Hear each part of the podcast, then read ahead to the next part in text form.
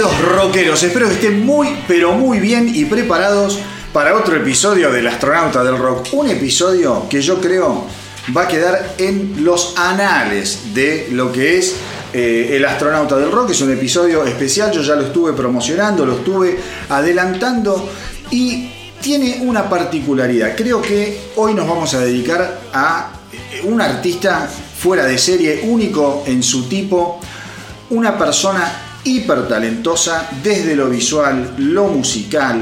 Digo, es un referente de lo que es la música contemporánea, el rock contemporáneo de los últimos 50 o más años, una persona que todos conocen, que ha visitado la Argentina varias veces, varios de los que estamos acá en la mesa tuvimos la oportunidad de verlo, fuimos todos juntos. Y ver un show de Alice Cooper, que es la personalidad de la que estamos hablando y de la que vamos a hablar en el día de hoy, es una eh, experiencia absolutamente, eh, digamos, fenomenal. Es algo totalmente inesperado, aunque uno ya sabe los trucos, uno ya sabe lo que, con aquello que se va a encontrar, y así lo veas una, dos veces. El tipo siempre tiene la virtud de llamarte la atención y de captarte no solo la atención visual, sino tu imaginación. Y de eso seguramente vamos a estar hablando también en función de lo que sucede cuando uno escucha la música de Alice Cooper. Un artista, como les digo, único, un precursor, un innovador y un tipo que ha sido tomado como modelos por muchísimos muchísimos, muchísimos otros rockeros que aún están vivos y algunos obviamente no. Eh, como siempre estoy acá con el amigo Charlie. Hola Charlie. ¿Cómo te va? Hola mano, qué lindo estar de vuelta acá en nuestro maldito programa de rock y con este modesto tributo a, al gran Alice Cooper y, y bueno, compartiendo con un gran y viejo amigo un de gran toda y, la vida. Un gran y viejo amigo de toda la vida, pero vida. ahora lo vamos a presentar, Ahora- con bombos y platillos. Por Con supuesto. bombos y platillos. Eh, también estoy con Marcelo. ¿Qué haces querido? ¿Cómo estás? Un gusto estar ¿Eh? charlando de este señor Alice Cooper, otro gran programa. Exactamente, Marcelo y Charlie ya son viejos conocidos de los que escuchan los especiales del astronauta del rock, han acompañado en esta aventura con lo que fue Queen, con lo que fue Kiss, con lo que fue The Police, ¿qué más Judas hicimos? Priest. Purple y Judas Priest, Sí, todas bandas espectaculares, realmente tremendas. Tremendo. Pero hoy, pero hoy, hemos reemplazado al eslabón más flojo ¿eh? de, de nuestra, de nuestras aventuras, que se llama Pablo Pérez. Un abrazo, Pablo. Un abrazo, un abrazo al querido Pablo Pérez. ¿Y lo hemos? Sí. Despedido tres veces en un programa. En O un programa lo despedimos tres veces y finalmente hemos tomado la decisión de eyectarlo de la mesa. No, pobre, pobre Pablo, porque la verdad es acá, eh, en la medida de las posibilidades de los que puedan estar eh, o no, y también en la medida de lo que uno le pueda llegar a gustar. Y Alice Cooper, si bien es un artista que disfruta, Pablo, no es de los que más disfrutan y de los que más escucha. Él está más por el lado de ABBA. eh, así que bueno. Y Frank. Y claro. Exactamente, y Frank. Eh, escúchame, pero bueno, eh, lo reemplazamos creo que con un peso pesado eh, en, todo, en toda su dimensión, que, es, eh, que ha sido mencionado en varios episodios del astronauta del rock. Se devela el misterio. Se devela el misterio de quién es el Tano. Está. El Tano. ¿Cómo se llama? Thanos. Está con Thanos. ¿eh? Y sus piedras, ¿no? Pero este Thanos es más putrefacto que Thanos. Este, claro, es más malvado, mucho más malvado que Thanos. Pero yo ya lo dije el otro día, hice un, eh, ¿cómo se llama? Un Instagram Live, qué sé yo, eh, eh, por- para contar un poquito sobre esto y otras cuestiones, y dije que iba a estar presente el Tano y que los que iban a escuchar este episodio se iban a sorprender porque el Tano es una especie de libro gordo de petete y en lo que se refiere a Alice Cooper, lo dije también en ese vivo, yo creo que el Tano sabe más de Alice Cooper que el propio Alice Cooper. Con lo cual, eh, si alguien conoce a Alice Cooper, que le pegue una llamada y que le diga que escuche el episodio, pues se va a enterar cosas de su vida que no sabe ni él. Exactamente. Hola, Tano. Bienvenido. Hola, bueno, muchas gracias por la invitación, Manu. La verdad es que estoy muy feliz de, de estar acá.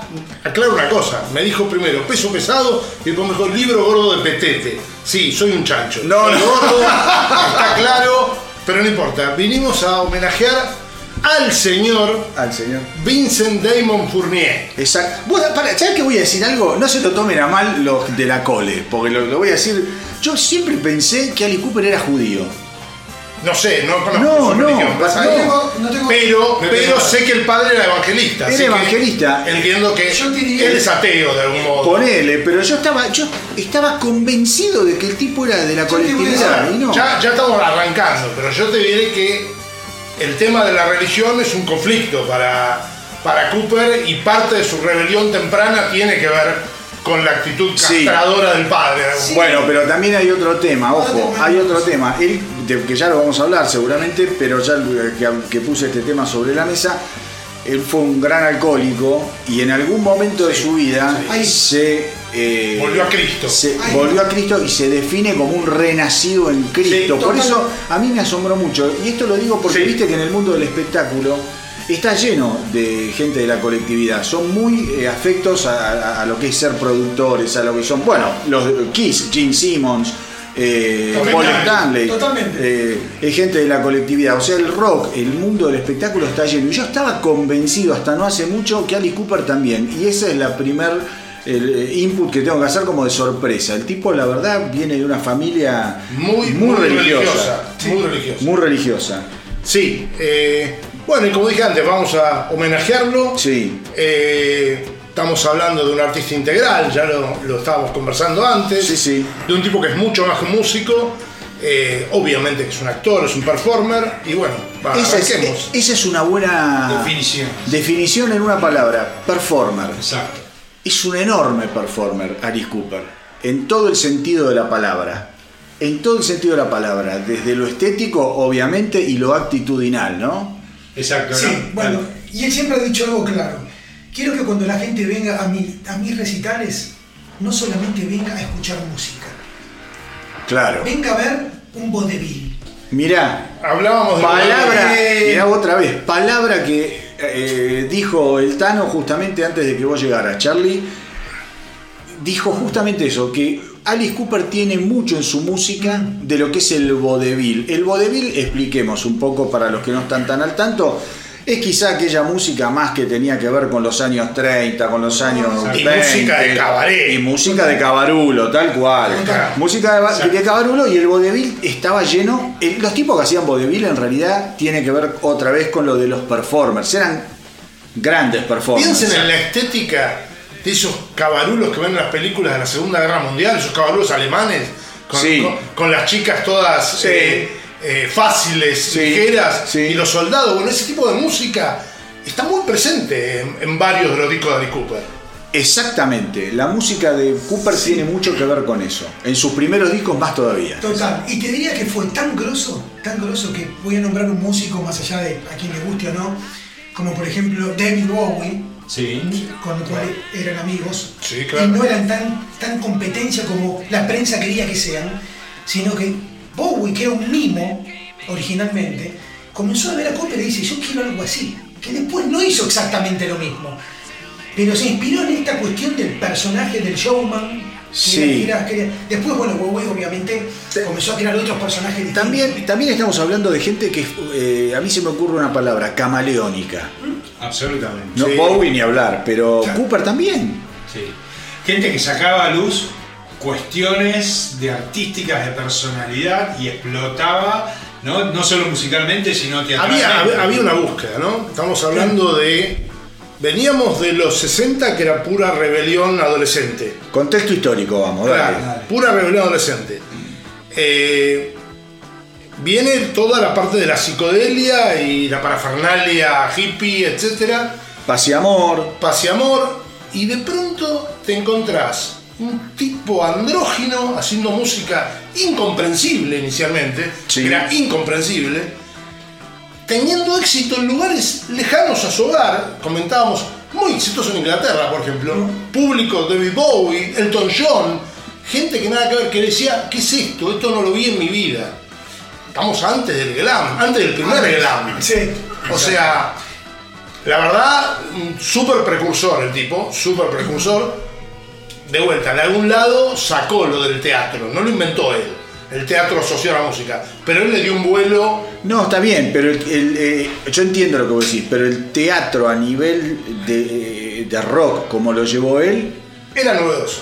Era novedoso. Era novedoso, Era novedoso. sí. Vos, vos decías algo, vos me mencionaste el otro día, hay un tipo anterior, no me acuerdo quién era, Sí, en realidad es un poco más o menos de la misma época, fines de los 70, fines de los 60, principios de los 70, un tipo llamado Arthur Brown en Sí, Inglaterra. lo vi, tremendo. Sí. Tremendo. Bueno, loquísimo. Que, que tiene muy parecida a la estética de Alice Cooper, un tipo también loco, bueno.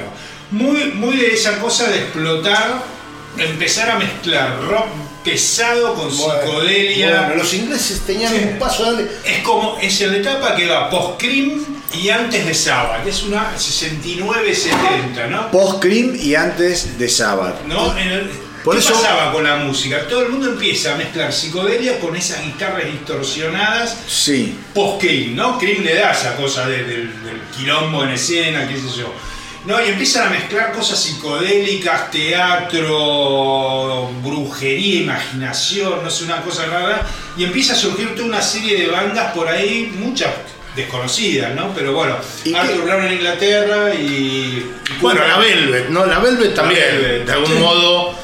Y es contemporánea, ¿no? Estamos hablando de Sí, bueno, la 68, Bel, sí, 69. Nueva- pero ella es Nueva York, la Bel. Nueva York. Nueva York. Pero digo, Nueva York, Inglaterra, lugares más evolucionados de algún La, modo la Velvet, mentalmente. esto lo digo desde la ignorancia. La Velvet, ¿en Inglaterra pegó o no pegó?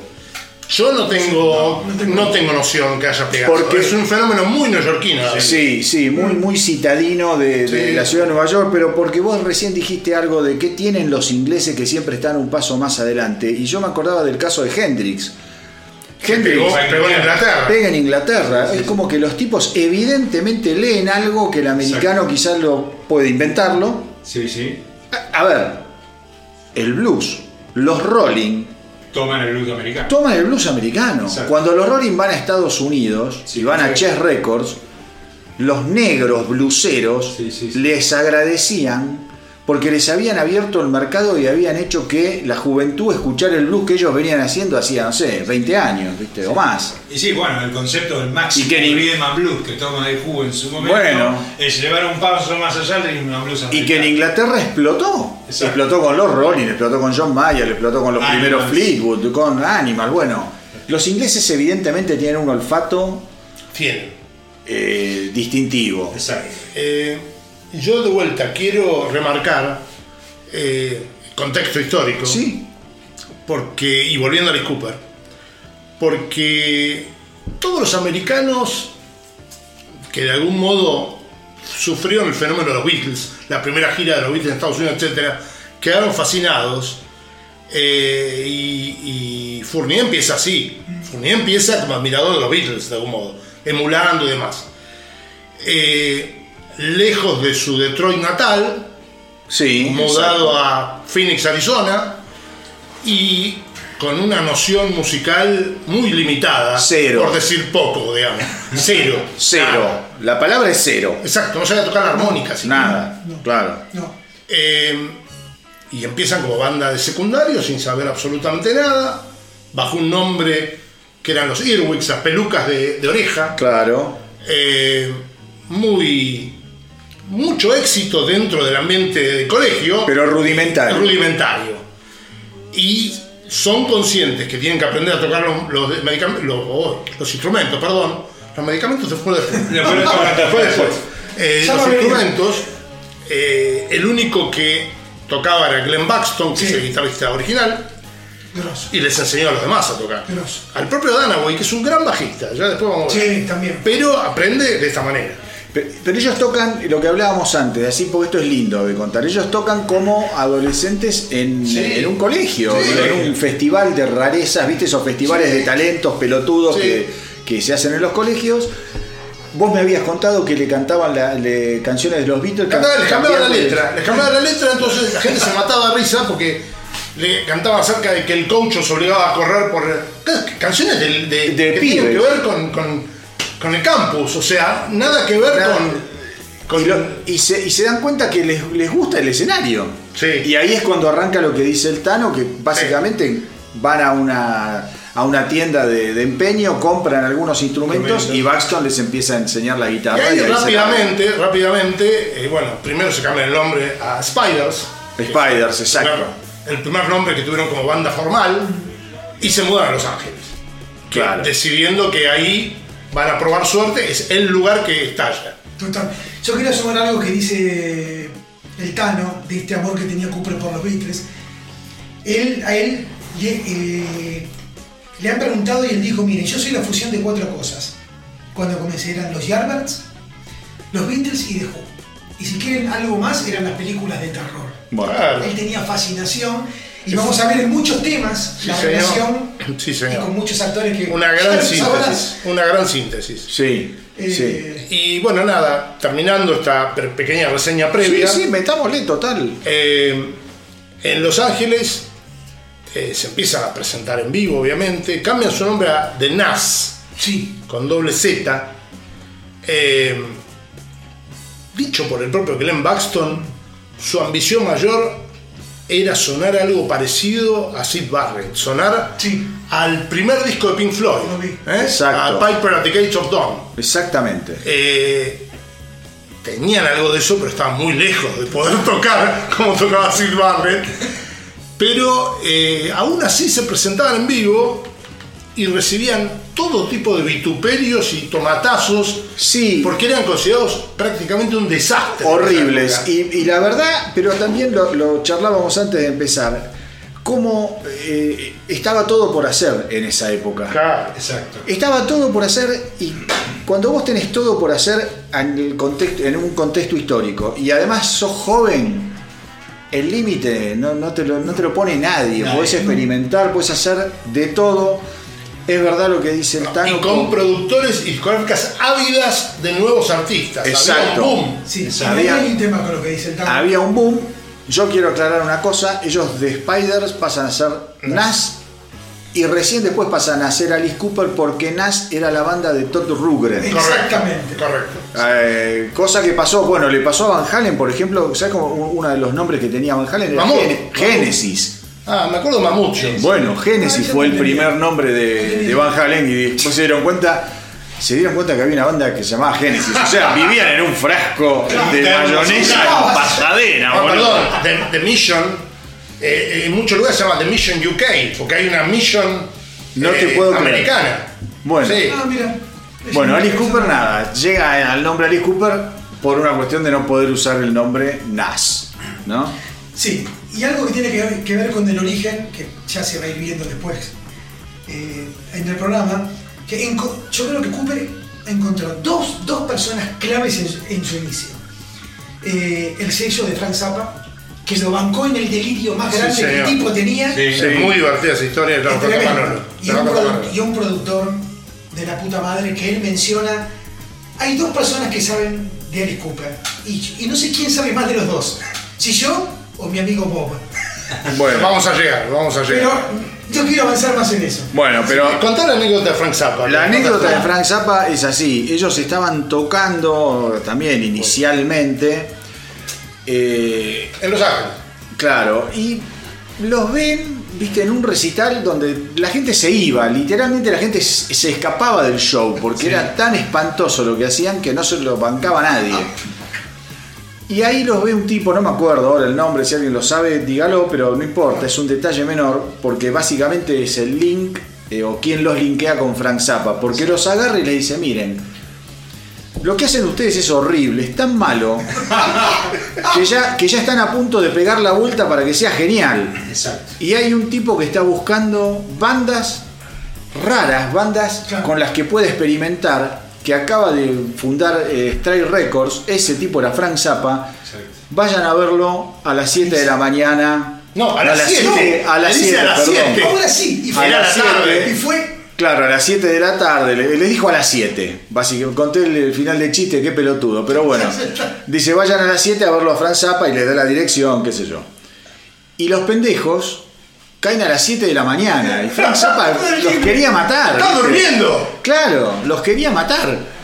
Eh, y así es como los tipos empiezan su relación con Strike Records con los que graban sus tres primeros álbumes. Los dos primeros, vos sabés bien los nombres. Pretty Tano. for You es el primero, 1969. Qué bárbaro. Easy Action, Action. 1970.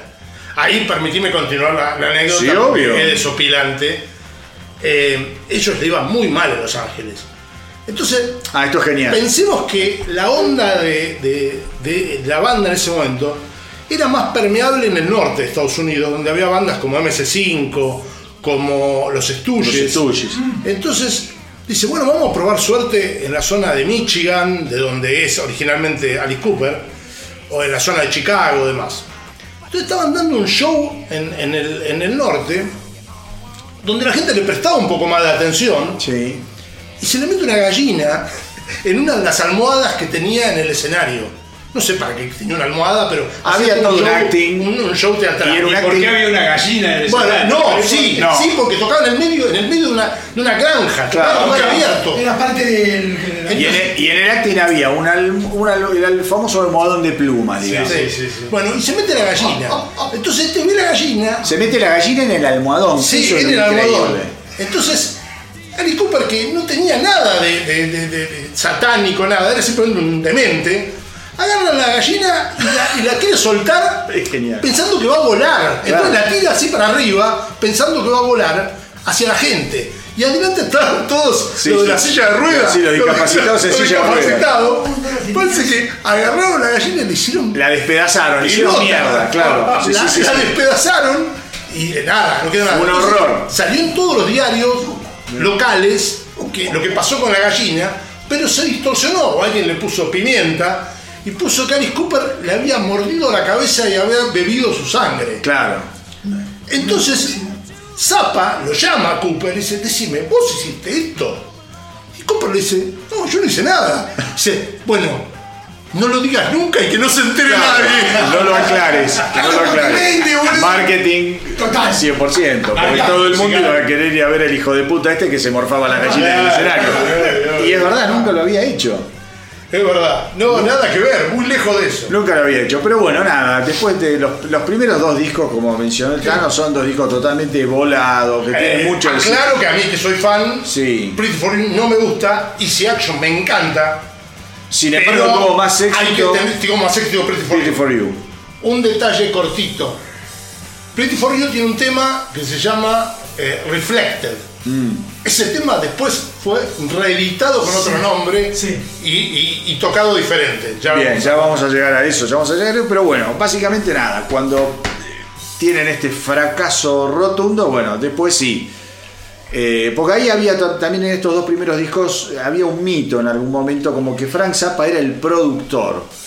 Y Frank Zappa directamente ni entraba al estudio donde estaban grabando. Dicen, es más, dicen que los- el primer disco prácticamente lo grabaron ellos solos, que son tomas de ensayos. medio como de temas que estaban ensayando, Sí, ¿no? sí, ni sí, siquiera le pusieron pila ni para mezclarlo demasiado, ni para ensayar y grabar, sino que eran tomas que hacían ahí los locos y quedó eso. Más allá de eso, después de los dos primeros álbumes que son muy psicodélicos, muy volados, entra en juego el factor, el querido factor Bob, ser humano al- con el que yo tengo encontronazos Perdón, muy joven era Bob Berrin cuando No, por eso, muy joven. Yo tengo encontronazos a partir de ciertas cosas que ya lo saben todos los que escucharon los lo especiales. De Kiss, bueno, no importa. Me parece que es un tipo que en algún momento se excede, pero está bien.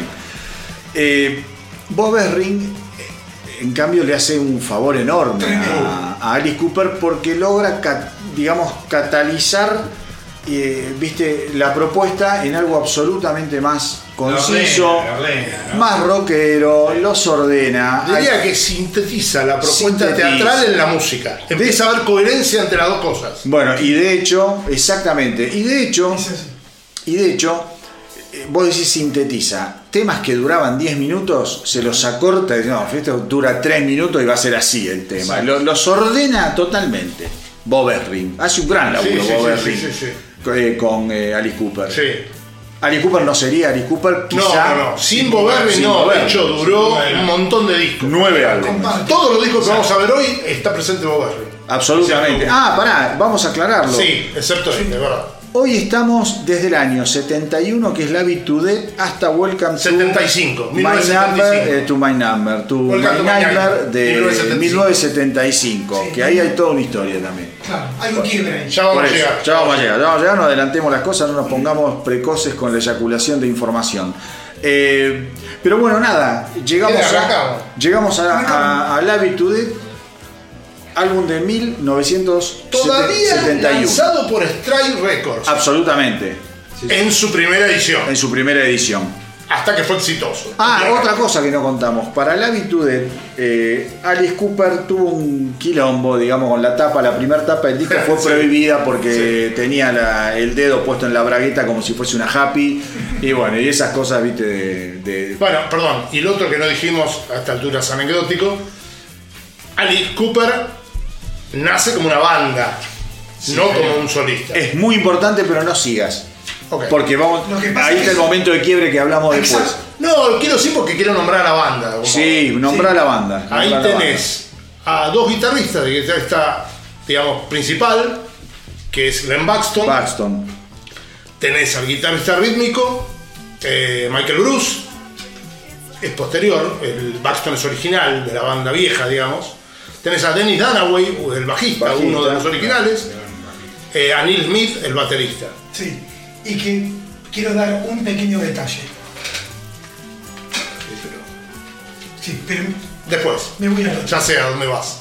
Bueno. Pero no queremos, no queremos develar. No quememos, no quememos las cosas. Bueno, la, la Today, eh, después al final cada uno Si va a querés, decir. después contamos también el origen del nombre Alice Cooper, pero no sé si ahora o más tarde. No, no, no, ahora vamos a escuchar un poco de música y después lo Bueno, contamos. porque es verdad que hay más de una versión con eso. No, bueno, pero sí, Pero hay sí. una que la aclaró el propio Sí. Cooper. Exacto. Pero bueno, eh, como siempre hacemos, la lógica la cuento porque siempre hay gente que escucha por primera vez. Los especiales son así. En la mesa somos cuatro. Cada uno de nosotros eligió dos canciones. Sí, señor. Ninguno de nosotros sabe qué canción eligió el otro. Y si hay repetición de canciones, no hay reemplazo. Esto puede llevar, como siempre digo, A que queden dos temas más. a que queden dos temas y a ser verdaderos verdugos descuartizadores de obras fundamentales. Lo lamentaremos muchísimo. Después la picardía de ustedes será si les gusta o no lo que escuchan y lo que les contamos. Ir a Spotify, de donde carajo sea, y ponerse un poco las pilas, porque la verdad no tienen que ir a una disquería y Exacto. empezar a revolver. No pueden ni gastar plata. Eh, la idea es generarles el bichito de la curiosidad. Exacto. Así que bueno, vamos a empezar como siempre con el sentido de las agujas del reloj.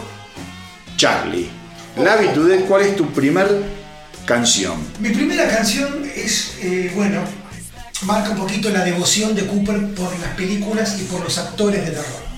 Bien. Hay, hay el nombre del tema es el nombre de un actor que hacía personajes maníacos de películas, cosa que me encanta. Ya me quemó una. Lamento, Tano. Así que es la balada del nombre de este actor, que es un tema. No sé si tengo un tema que me guste más. De Alice Cooper, este es un gran tema. Ballad of Dwight Compite con Fry. otro que viene después. Y el, Bueno. el tema se llama The Tano. Ballad of Dwight Fry. Decilo fuerte. Dwight Fry, Dwight Fry, para aclarar lo que dice Charlie, era el actor que hacía Renfeld. Renfeld es el, el de. ¿Vieron? Si vieron Drácula, es Sí. el loco de Drácula. Es Ah. el actor que hacía de Renfeld en la original de 1930, de Drácula. Mirá que sos viejo, ¿eh? Eh, te. Y es un tipo que se caracterizaba con una mirada muy demente. Sí. Le llamaban la mirada, no sé si paralizante o algo. Si búsquenlo, tiene una cara de loco terrible. Bueno, vamos- El va- Y actor. una, y una característica que en vivo, en general, eh, Cooper cuando lo canta, obviamente. Con- Siempre. Sí. Sale con un chaleco de fuerza. Siempre. Es hermoso Sí, también. sí, sí, sí. Bueno, Vamos, vamos, a, para- maravillosa. a paralizarnos con la mirada de Dwight Fry.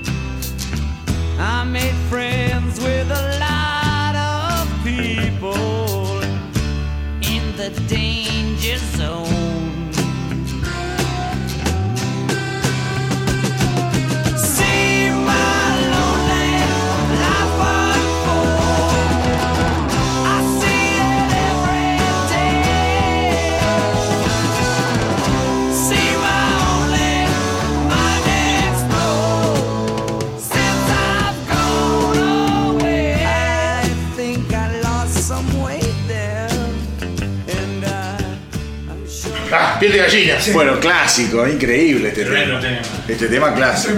Bueno, pero contá vos lo de. No, una, una cuestión que quiero decir, dicha por él, que es un aporte de no tu muy amigo Bob, esta cuestión es de los cambios de tonos de él. Sí. Como que le dijo, mira, hay momentos de la canción, ¿no? Que tenés que bajar, o sea, digamos, cantar con... Con, con, eh, Con la garganta, con otra la garganta, o sea, Está bueno ese. No, como darle- ese piola, sí, sí, está muy bien. como si fuera una escena, elevala, bajala, poné tensión, y me dijo, y yo me di cuenta que es- eso fue clave en muchas cosas de, mi vida como cantante. Manolo dijo algo antes que no lo repitió y, y ahora viene a colación por lo que vos decís. Eh, Cooper cuenta historias. Claro. No, no canta canciones, cuenta Total, historias. Total. Sí, en esta primera época, yo lo que es verdad lo que decís, yo no lo dije, en esta primera época, Total. Eh, yo, mi teoría es que primero estaba el concepto y después estaba la música. Digo, primero estaba pensar Sí. en la teatralidad, Sí. pensar en el cómo y, que eso, y después armar la canción en consecuencia. Y si vos lo escuchás, Cooper es un tipo que te traslada eh, a lugares, a los lugares que él quiere. A los lugares que él quiere, sin ser un- otra cosa que no hablamos. No es un gran cantante, pero es perfecto lo que hace. Sí.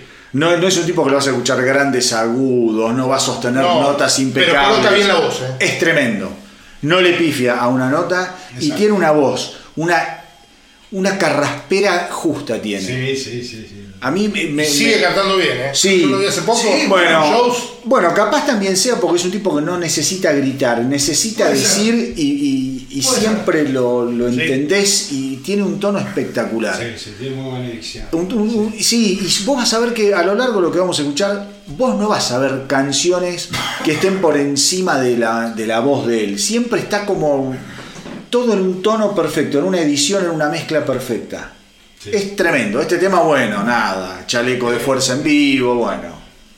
Perdón, si- antes, si de pasar, antes de pasar a lo siguiente, gira de este disco, empieza fuerte la parte de shock rock, que es como Claro, define sí. él a su música, camisa de fuerza y guillotina. Empezamos con la guillotina, Con la guillotina. en este, en este. Después se van incorporando otras cosas más adelante. Sí.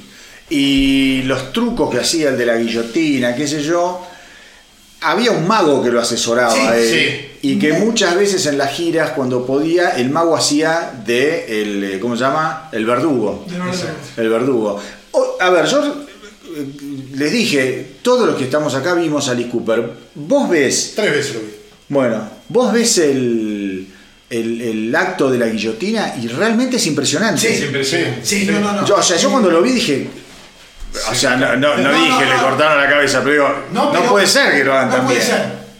Lo hacen muy bien. Sí, está impacta. muy bien hecho, está muy bien hecho. Impacta. Sí. Lo hacen muy bien, es muy impactante. Marcelito. Marcelo. No, yo voy a ir por, por su gran éxito, un tema adolescente, clásico, uno de los grandes temas del rock americano. No, no digas nada y yo no lo lo pongo elegí porque alguien lo iba a elegir. Bueno, yo tampoco lo elegí. No, yo no lo elegí.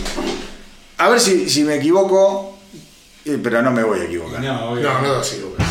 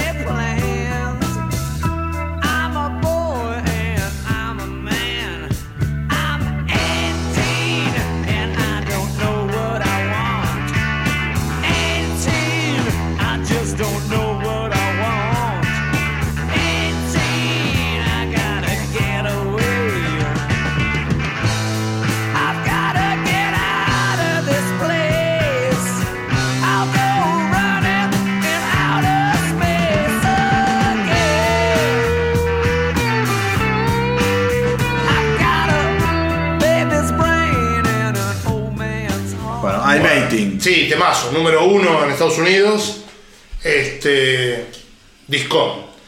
Eh, comentaba ahí fuera del aire que uno de los grandes fanáticos de este tema es el señor Johnny Rotten, Johnny Rotten. Johnny Lydon, eh, que lo ha cantado en vivo Sí. y que según él hace Seventeen, el tema, el famoso tema de los Pistols, De los Pistols, sí. como una respuesta a este tema.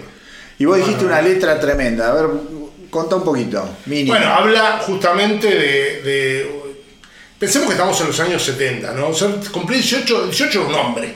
Hoy 18 es un nene.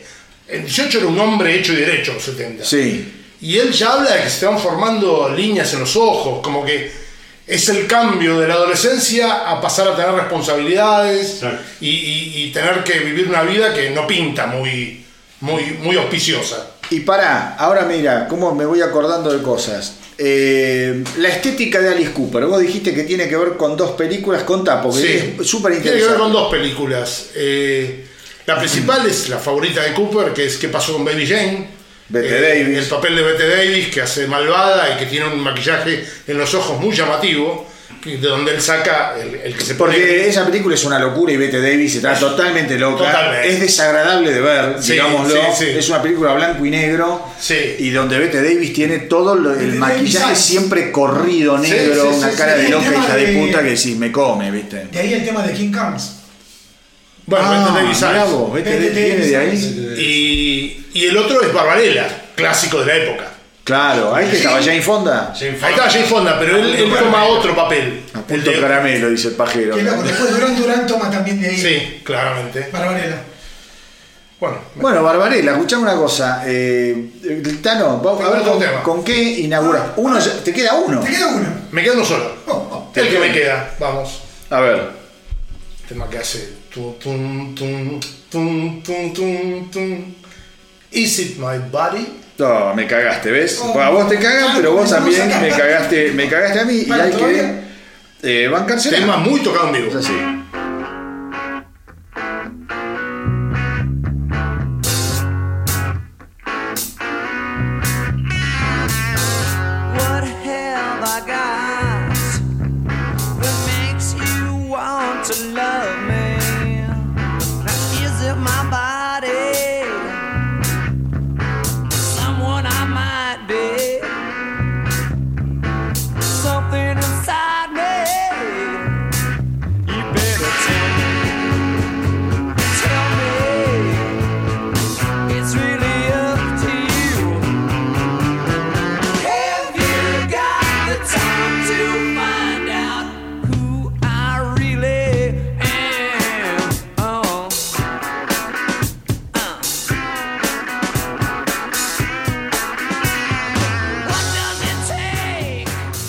Bueno, eh, el Tano se quejaba porque vos lo cagaste a él, estaba ofendido y él me cagó a mí. Yo me la banco como un señorito inglés. ¿Qué le vamos a hacer?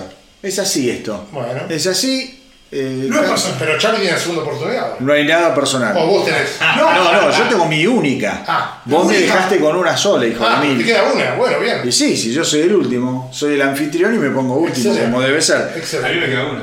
Yo voy a, yo acá a alguien cago, no tengo ningún tipo de dudas y me va a encantar porque elegí Long Way to Go. Temazo.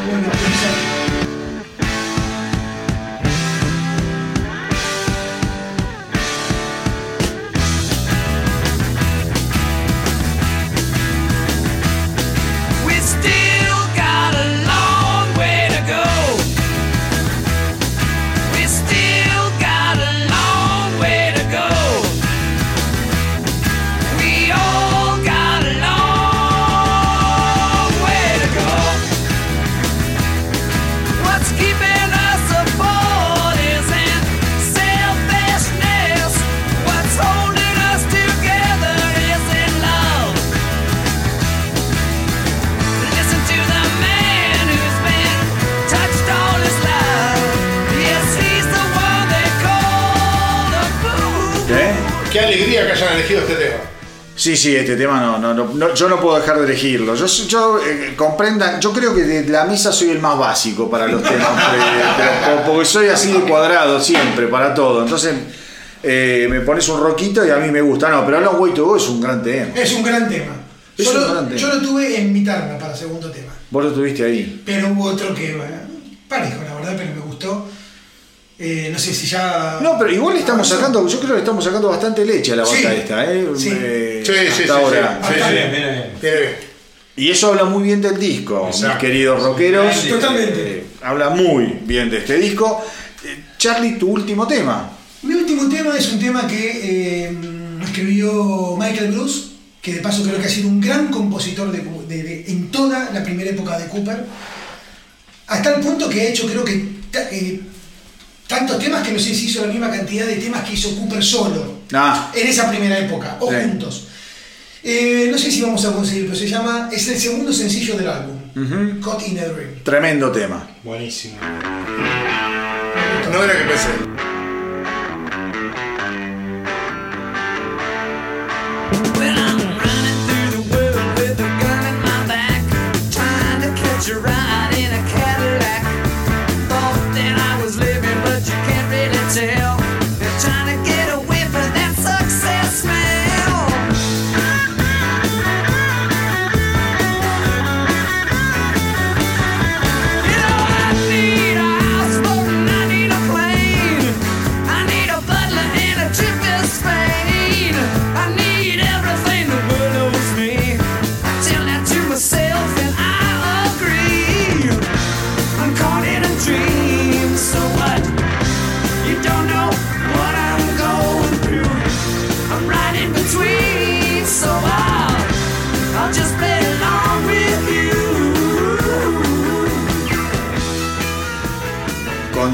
Todos que es Lindo otra rojo. gema. Rocazo. Rocazo divino. Rocazo divino. Rocazo divino y no hubo coincidencia no con Marcelo. Bueno, me alegro, ¿eh?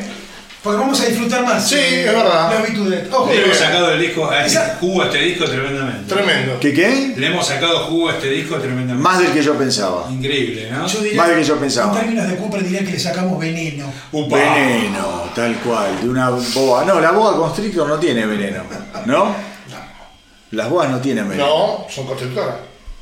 Está bien.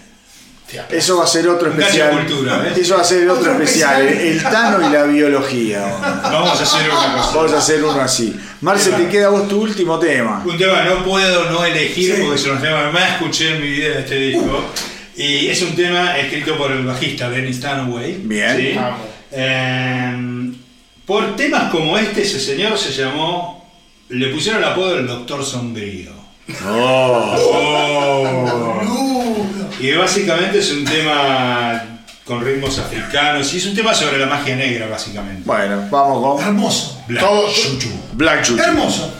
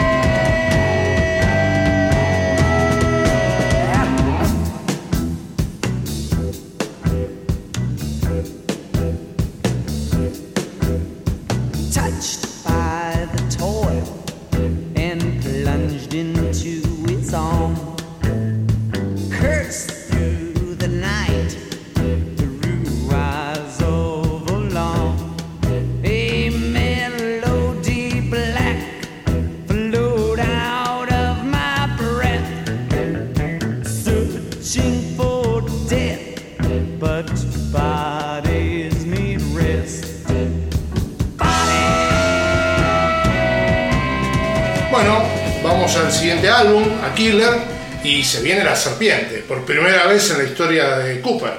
Cuenta la leyenda que vio una vieja A ver. En, en Florida, que tenía una boa en, en la, eh, colgada. Y él dijo, esto, esto quiero. Y se consiguió una pitón, porque no es una boa, es una pitón reticulada. una, una Se consiguió una pitón y la incorporó al- a los shows de la gira de Killer. De hecho, la tapa es la pitón. Exactamente. Con la Vitudez gira mucho. Sí, mucho. Te sumo algo Y es más. un disco exitoso, ¿eh? Igual, perdón, tengamos en cuenta que este disco sigue siendo 1971. O sea, son dos discos por año, como hacía Kiss en el 76. Bueno, a ver, es lo que hablamos. Estamos yendo del 71 al 75 y estamos hablando de seis discos. Exacto. Tenés que Sí, hacerlo, Son ¿eh? dos discos en el 71. La verdad, tenés que hacerlo. Sí, hay algo para aportar con lo que mencionó recién el, el Tano, que es este vínculo entre Cooper y las serpientes. Neil Smith, el baterista, era un fanático de las serpientes mal, a tal punto que tenía uno, tenía una que vivía con, con ella, que se llamaba Cachina. Cachina. Cachina. El tema es que al tiempo, ¿sí? Esta, esta, esta goma se le muere en un accidente doméstico y el tipo se puso muy mal. O sea, esto es para que veas Es entendible. los tipos que estamos hablando. O sea, dijo, yo voy a elaborar el duelo y después sigo tocando con ustedes. Me estás jodiendo. Busca a Neil Smith y te va a salir lo que yo te estoy diciendo. Bueno. Eh, algo que no comentamos antes, Una locura, ellos, todos Ellos, ellos. todo, por No era eso. Cooper solo. algo que no comentamos antes es esta época ya eh, empieza a abandonar el look andrógino, el look que se lo había mandado, como te dije a vos en privado, la hermana de Dennis Dunaway, que era la que les armaba los, Ah, sí, sí. los disfraces y que yo, y ya van derecho al shock rock, Al y, shock y rock. al terror Sí. en vivo. Bueno, Black Susu le decíamos, es, es rock de terror, o es música terrorífica Sí. lo, lo que escuchamos recién. Es un tema largo, no se puede pasar todo, no pasamos ninguno. Muy todo, teatral pero- en algún punto, ¿no? Sí, Ya. total, totalmente, totalmente. Y llega, bueno, Killer, Killer otra vez, producido por Bob Esrin. Eh, a ver, editado exactamente, ya te digo, el 27 de noviembre de 1971. Un álbum que dura 37 minutos nada más. Y que es genial. Palazo. Genial, genial, genial. 37 minutos. 37 minutos y te rompe la cabeza, boludo. Pero no se puede creer. Tano, ¿qué, qué, qué tenés para contar de este disco? A ver, de vuelta, acá yo entiendo que perfeccionan el camino que habían hecho en Lobby to Death. Eh, eh, la gira es tremendamente más teatral. Eh, acá empiezan a incorporar algunas cosas que no quiero develar porque tienen que ver con las canciones. Pero entre otras la boa, que la, la pitón, que ya lo mencionamos. Y hay varios temas que juegan con ya con cosas definitivamente de terror. Definitivamente de terror. Algunos tabúes importantes. Algunos tabúes Vamos a hablar importantes. sobre los temas. Exacto. Elijamos las canciones. Bueno, a ver, ele- em- arranca vos ahora, porque si no te pones loca. Bueno, voy a, voy a- No, yo voy a dándole elegir. Voy a. Ah, bueno. Voy a elegir un tema para mí muy obvio. Para mí muy obvio. Que justamente es el pináculo de la historia del terror. Sí. ¿A quién no lo aterroriza la idea de dejar a su bebé sola? Uy, que No, se no, afane no, las me cagaste a mí. pastillas, Que se Bueno, afane- soy caballero y me termina cagando, boludo. Bueno, pero a mí también me cagó. O sea, esta canción, ah, este es un disco que te das cuenta, va- no lo vamos a, a- a disfrutar en, en su dimensión. Ya te digo, porque tres elegimos la misma canción. Yo ya sé lo que está hablando. Dale, a ver. Bueno, eh, vamos a leer, como dije, es la historia de una nena que se toma el frasco de aspirinas y se muere.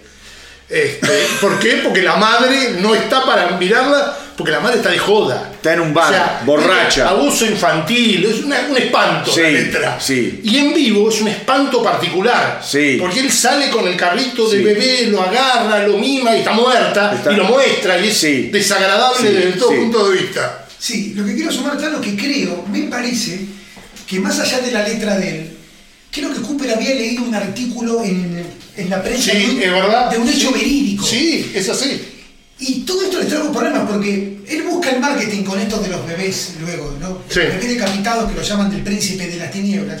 Y sí, era un quilombo después con la sociedad de, de protección de niños, que fue tremendo. Pero sin duda era uno de los momentos altos de esta gira, Sí. cuando tocaba este tema. Bueno, Sí, lo sigue siendo visual. hoy en día. Hoy en Sí. día, porque- y además aparece, él hace un acting con la hija también acá. Aparece la mujer hecha mierda, qué sé yo, y eh, creo que es la hija que lo acompaña en el escenario. Acá cuando vino, que lo vimos en el teatro, Sí, sí. eh, La, la mina que aparece en esta canción es la hija, y él está con el carrito y qué sé yo. Bueno, Bueno, vamos al tema. Sí, vamos al tema es que tiene- Dead Baby. Dead Baby es un, un- un nombre muy auspicioso.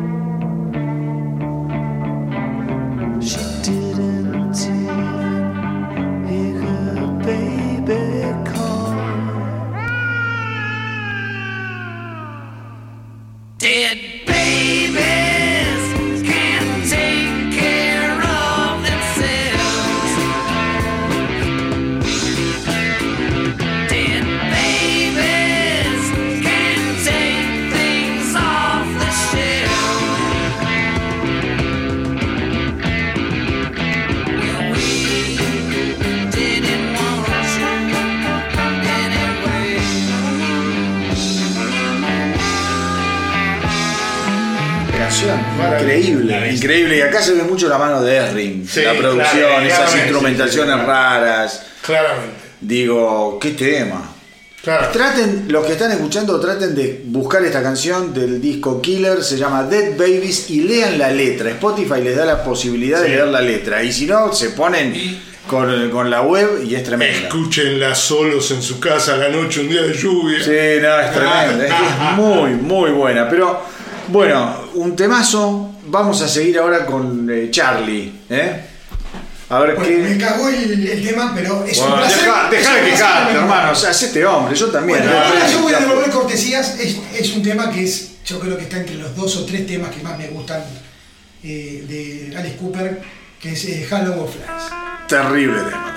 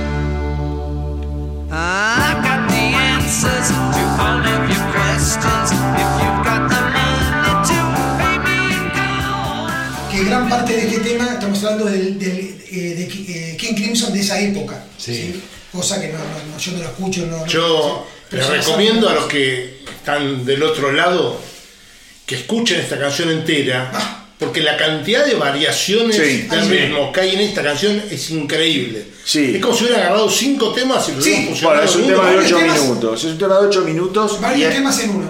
y fundamentalmente después de todo el impas, digamos, el, el intermedio de batería rítmico que hay, viene una parte de guitarras que es fabulosa. Asesino, sí. Es Para poner- increíble. es increíble. Así. Sí, sí, sí. Perdón, sí. tema que tocaron acá en Argentina. Sí, sí. Bueno, por eso. Es, un, y que fue un éxito en, eh, ¿cómo se llama? En Inglaterra pegó muchísimo esta canción. Eh, pero bueno, nada, estamos también otra vez. Acá hay mucha cabeza, mucha producción. eh. Ya te das cuenta que es como un paso. Aprendieron a tocar bastante Sí, rápido. por eso te digo. Es- y bueno, eso es escenario, eso es ensayo, eso es tocar y tocar y tocar. Y te, musicalmente, aunque es de el mismo periodo que el Habitude, vos ya ves como una especie de crecimiento musical eh, y de investigación, viste, que Sí. capaz en el álbum anterior lo tenías con temas como Black Shushu, pero Sí. acá ya los ves como un poquito más ambiciosos. Sí, Marce, tu tema. Un hitazo, no, no, no, no voy a ser muy original. eh, tema de Esrin, Bruce y Danaway, tema que abre el disco, clásico absoluto de la discografía de Cooper. Increíble. Increíble tema. The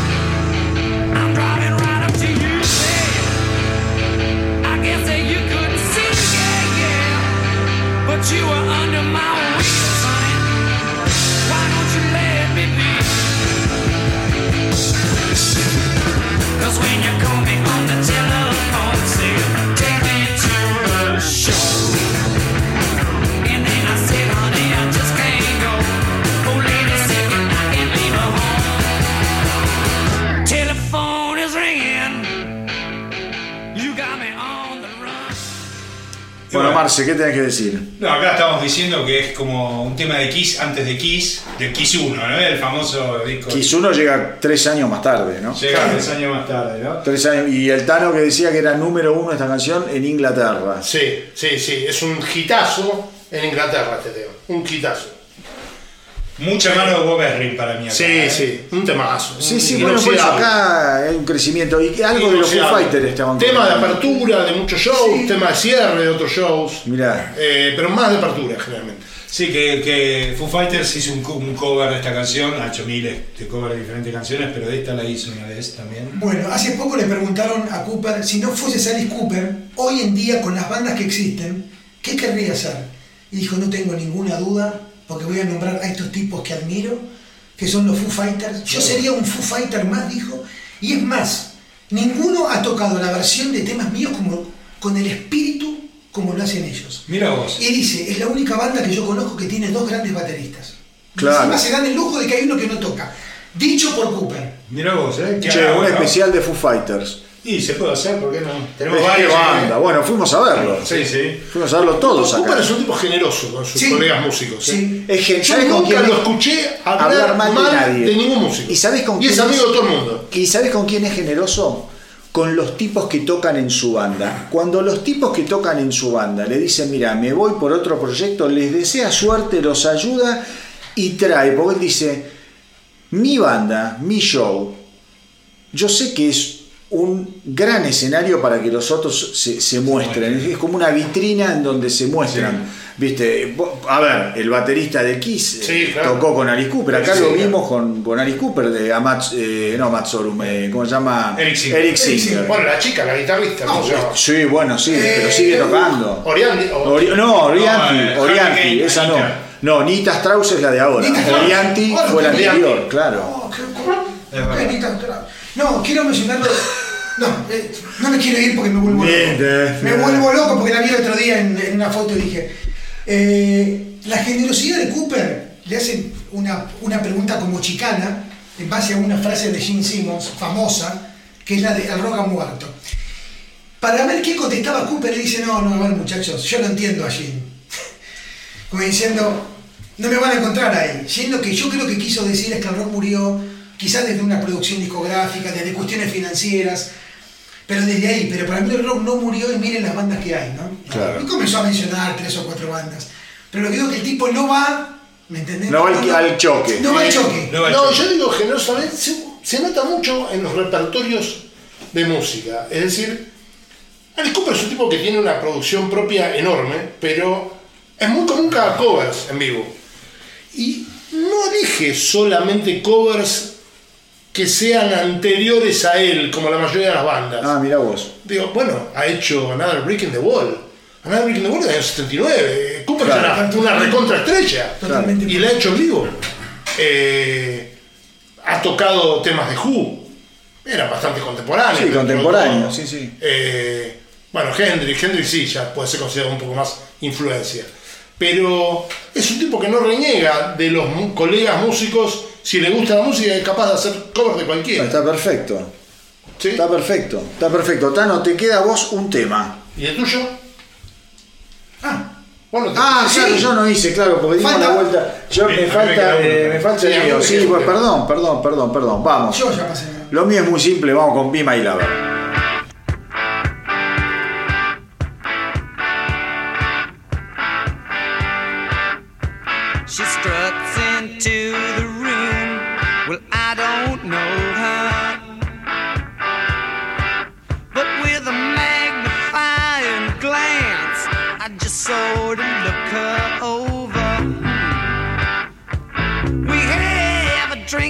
see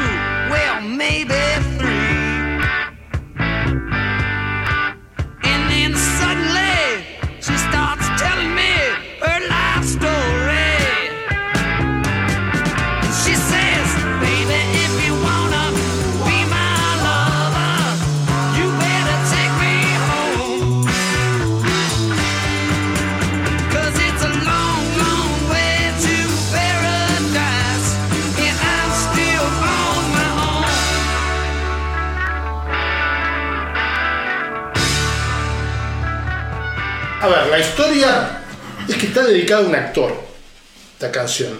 No recuerdo exactamente quién es, me parece que es Clint Eastwood, porque es una canción que habla de los, de los pistoleros. Habla de un asesino pistolero, un asesino a sueldo, eh, con extrema puntería. La canción se llama Desperado.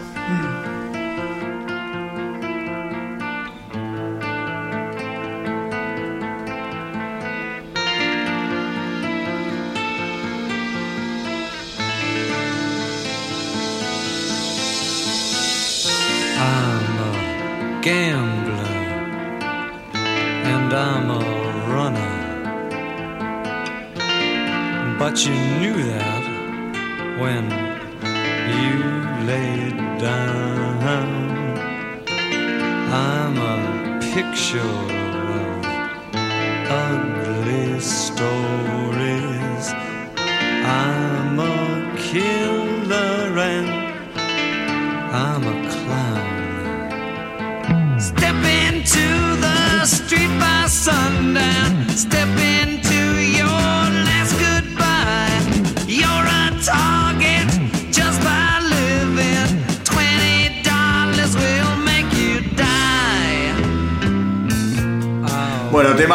Temazo este, esperado. Y Marche, querías decir algo. No, que este tema está dedicado a su amigo Jane Morrison, cantante de los Doors, que muere ese año. ¿De verdad? Un poquito antes del- de, la- de salir este disco. Es verdad, Loco, No, ¿no? yo esa no la sabía. es verdad. No la sabía. Gran canción para mí. Eso, Sí. con, él, con él tenemos el gusto en Sí, común. quiero decir- Coincidimos. Eh, Bueno, coincidieron acá. Sí, Sí. sí, y terminamos, porque Marcelo tenía la misma. Bueno, Eh, igual escuchamos bastante de este Sí, disco. Sí, sí, ¿eh? sí, nos faltó alguna, Gran disco. pero está bien, no le dije a nadie y yo la regla. Está bien, obviamente. no digo, no es un detalle que estamos hablando de un tipo, digo, eh, eh, y los amigos que tenía, porque este Sí. tipo se juntaba con Morrison. La primera vez que él se drogó o que probó la marihuana, dice que fue con Hendrix en una habitación de un hotel. Esto para dar un, un enfoque de con quiénes comenzaban estas historias. Sí, sí, sí, ¿no? sí. Eh, y mm, Bueno, y él cuenta una anécdota muy loca, que ya que está, pues justo me vino, con Elvis, para que veamos las personas con las que el tipo se juntaba. Elvis le decía a Cooper, vos sos el famoso chico de la boa, Mirá vos. ¿sí? Y tiene una anécdota que donde Elvis estaba pasado es poco, en otro planeta, estaba en la cocina, agarra un arma, se la da a Cooper y le dice a Cooper, disparame. O sea, para que vean el nivel. Elvis. Sí. Esto lo cuenta Cooper, ¿eh? Dice, quiero, quiero que me dispares. y Cooper es muy loco. Y Cooper cuenta, dice, yo tengo dos opciones. Si lo disparo me voy a hacer famoso, pero bueno, fui el que mató a Elvis. A Elvis, boludo. Pero me dice, voy a pasar mucho tiempo encerrado. Me dice, Qué "Me causa bárbaro. gracia". Qué bárbaro. No, no, una locura, boludo. Esto para el, el Estado. Bueno, pero también es, ese tipo, ¿no? esta es el, el- el pulso de la época. La Sí. gente, los, los- los músicos. Mira, yo hoy posteé ahí en el Instagram del astronauta, el guitarrista de Rammstein, diciendo que justamente el rock había perdido Rebeldía. el sentido de la rebeldía. Y la verdad, es así, Es negro. así. Es así. Estos tipos inventaron todo y cuando se muere el último de estos tipos se va a morir literalmente el último rebelde del rock. No sé cuál será, pero eh, mal que le pese a los chicos que hoy escuchan rock, lo que estamos escuchando hoy de rock nuevo, y no es, esto no es de viejo choto porque yo paso música y escucho música nueva y hay cosas que me encantan. Pero la verdad, La es, otra liga, es otra liga de demencia, es otra liga de rebeldía, es otra liga de pararte frente a la sociedad, frente a tus viejos. Y el tipo de Rammstein decía algo muy importante. Dice, vos antes, cuando escuchabas rock, tus viejos te decían que bajaras la música. Hoy en día, tus viejos te dicen que la subas. Entonces ahí el rock perdió todo tipo de sentido. Y es buenísima, es la mejor definición que escuché en, en- en mucho tiempo de por qué. ¿Viste? Y el rock muere en, en parte, o, o está muriendo, o está pasando a ser el, el- el mainstream de varias generaciones, justamente por eso, no por las ventas, sino porque a ningún chico le gusta escuchar lo mismo que escuchan los padres, ¿viste? Básicamente creo que pasa un poco por ahí. Pero bueno, vamos ahora al año 1972. Estamos ahí nomás. Sí, señor. 1972. El disco se edita en junio de 1972 y se llama Schools Out. Disco muy problemático, muy problemático. Porque intentó ser censurado varias veces. tanto En Inglaterra fue, en Inglaterra. claro. Básicamente en Inglaterra. Eh, Es muy buena la historia. Es muy buena la historia porque hay una, una comadre inglesa conservadora que básicamente lo que hace es quiere prohibir que se pase Schools Out, creo, en la radio. exactamente. Y Alice Cooper eh, termina mandándole un ramo de, de flores gigantesco agradeciéndole por la promoción. Otra vez el marketing, porque la mina logra el efecto contrario. La Exacto. canción terminó siendo un éxito y de- hoy en día, digamos, es, Es una, una, figura- canción rebelde de todos los es una figurita puesta en, en- Sí. en los shows de, Cooper y es una figurita puesta para todo Pero aquel probablemente sea el tema más icónico de Alice Cooper Claro. de, de- de la historia. de la historia, se transformó en- y, y a raíz de eso también después hubo, no sé si un, un- un- un político inglés que quiso prohibir directamente que Cooper tocara en Inglaterra, viste una cosa Sí, de loco liga. típica que cada tanto pasaba, después pasó en los 80 en Estados Unidos también con la Sí, Liga de sí. Padres Pajeros, qué sé yo. Pero bueno, eh, este disco sale, ya te digo, en 1972, trae canciones como esta, Schools Out, súper, súper icónicas. No sé si alguien quiere decir algo más disco de raro, un disco raro. Sí, es un disco disco raro. muy De- pasado de teatral ya, porque toma cosas incluso del cine, toma cosas de, de canciones hasta conocidas, de películas conocidas, ya si alguno elige podemos hablar, pero... eh, Hay un yo- cambio nuevamente en Sí, todo. sí, sí, sí. Es un disco menos digerible que los dos anteriores, para mi gusto. Sí. Sí, y tiene mucho éxito este disco porque obviamente antes de que saliera el disco sacan el simple de Schools Out y eso lo catapultó como, viste. Este, pero acá se nota de más la, la mano de Bob Ezrin. Acá entiendo las críticas que hace Manolo Sí, bueno. a veces a Bob Ezrin. Acá hay un exceso de Bob Ezrin en algunos puntos.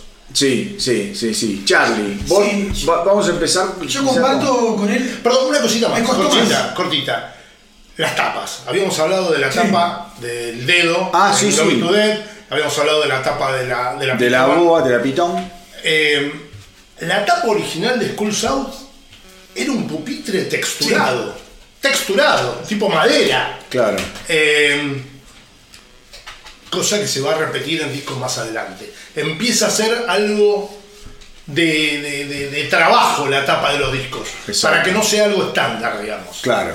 En textura, no solamente en diseño. Bueno, Sticky Fingers, Como Sticker Fingers. ¿no? Que tenía la bragueta que se abría. Sí, exactamente. Esa línea. Pero bueno, Charlie, ¿cuál es tu primer canción Perdón, de perdón, una cosa. Esto venía, Sí. venía el pupitre de madera y venía una bombacha arriba. Ah, divino. Que después la, la eliminaron. porque Como que los pibes, perdón por el término, garcharan en la escuela. o- Mirá vos. promoviendo eso. Y venía una bombachita puesta arriba del disco. Ahora podrían hacer acá una versión argentina, llame School South, y en vez de un pupitre de madera, podrían poner las pijas de madera esas que hicieron los kirchneristas, ¿viste?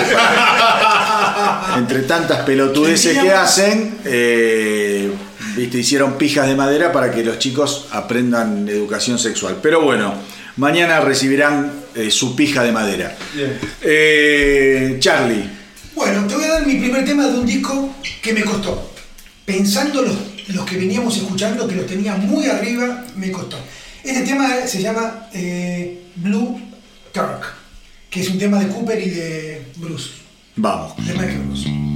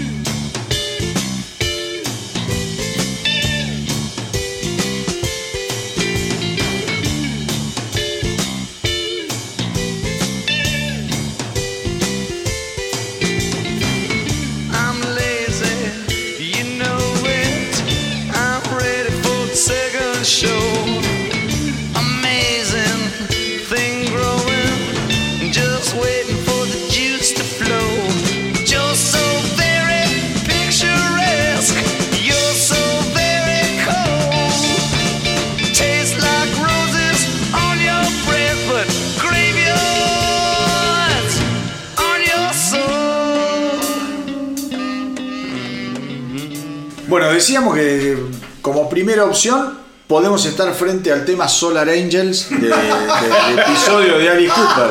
Yo sigo defendiendo Solar Le Angel. tenía que tocar Mar- alguna vez. Marcelo es el, el, eh, ¿cómo es? Es el caballero, ¿no? In the Shining Armor, yo- que defiende a Solar Angels. Yo me voy a, a tener a lo que le escuché a Manolo en algún episodio. Si les gusta un solo tema, pongan un solo tema. Digo, Bueno, yo de The Elder no puse ninguno. me acuerdo.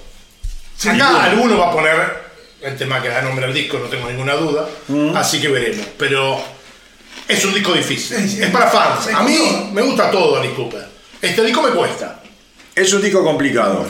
Yo tomo lo del Tano, eh, mis elecciones están un poco forzadas, para serte honesto. Dale, vos. Voy por el hit. School Sound. Mira, Cool Sound. Obviamente. Bueno, ahí lo tenemos. Y a vos, Charlie, me parece que No, no, no. te, no te No, no, Uy, no, qué no. suerte. A mí no.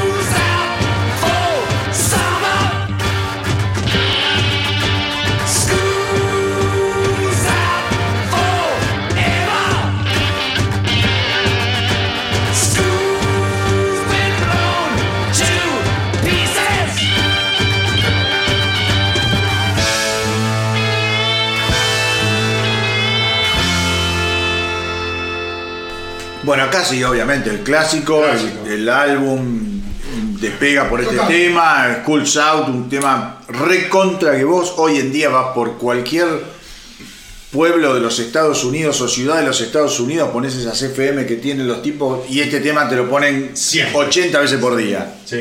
No es que... Em, yo decía que este disco eh, abandonó un poco el camino del rock horror que se había hecho patente en Love It to Death y en Killer Sí. y exacerbó el tema vaudeville o el tema cabaret sumado al estilo de Bob Ezrin, claramente. Claro, claro. Eh, nos cuesta encontrar en este disco temas eh, con el sello de Cooper, más allá de Skulls Out, que es un clásico. Es que Cool Out eh, no es la norma, Claro. digamos. Yo elegí un tema que está en la línea de Alice Cooper, de letra y de música, ya más así, entre comillas, terrorífica, eh, que hace referencia, es un juego de palabras, porque es una melodía lunática, una melodía de locos. Eh, y hace referencia a Looney Tunes, como es un juego con, con los dibujitos animados. Se llama Looney Tunes. Vamos, perfecto.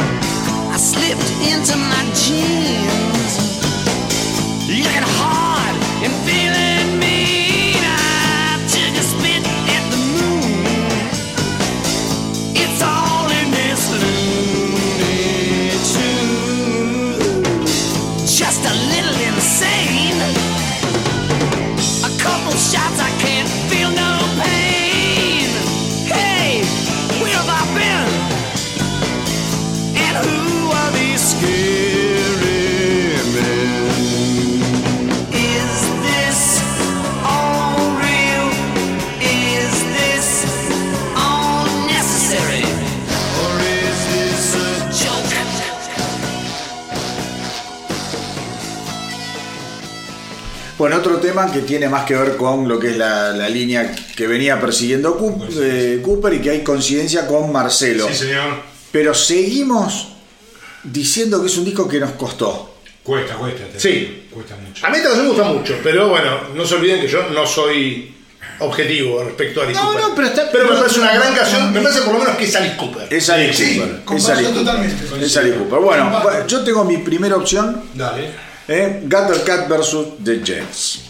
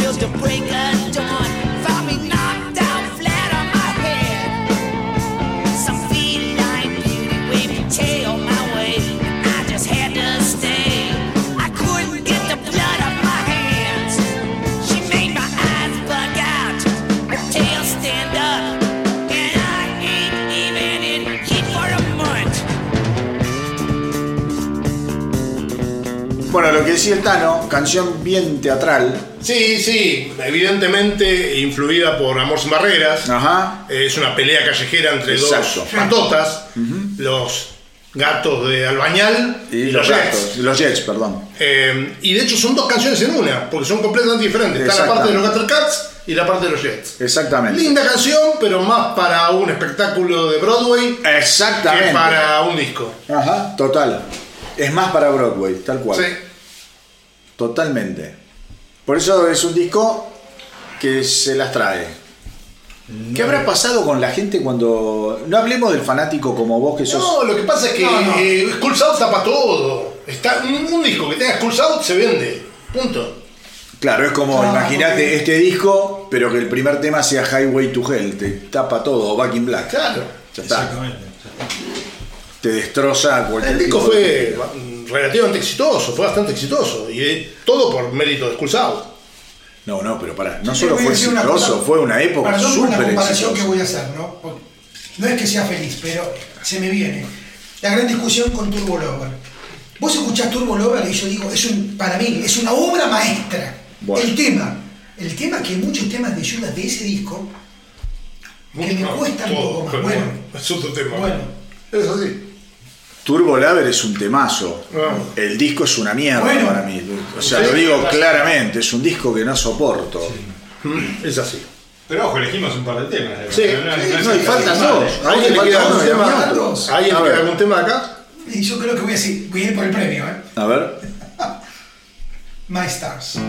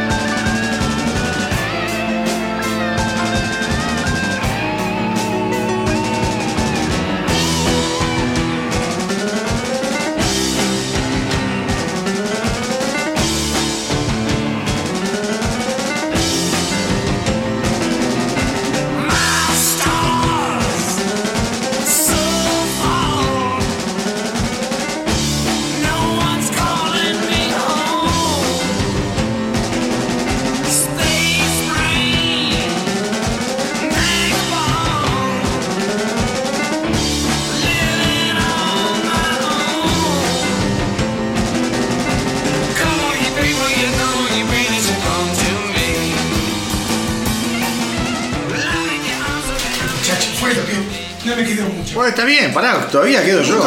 Todavía quedo yo. Pará. Todavía quedo yo. A Marcelo ya lo, ya lo hundí yo. Sí, ya, ya está. No, no, ustedes dos ya está. Estaba mirando, este tema lo compuso Cooper con Bob Ezrin, claramente. ¿Qué? Claramente. Sí, lo compuso Bob Ezrin con Cooper. Sí, Claramente. Y vos sabés que estaba mirando las composiciones de los, estos discos de Cooper. Y todavía Bob Ezrin no. Si, si pueden hacer más ruido, eh, se los voy a agradecer. Si querés, tirate un pedo y ya está. Lo pueden amplificar. Claro, como si no hubiese comido.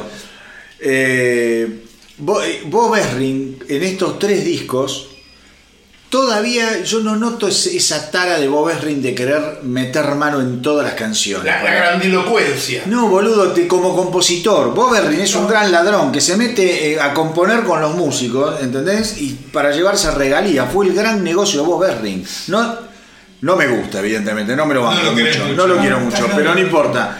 Pero Bob Ezrin tiene una manía con las bandas que se les mete en la composición permanentemente.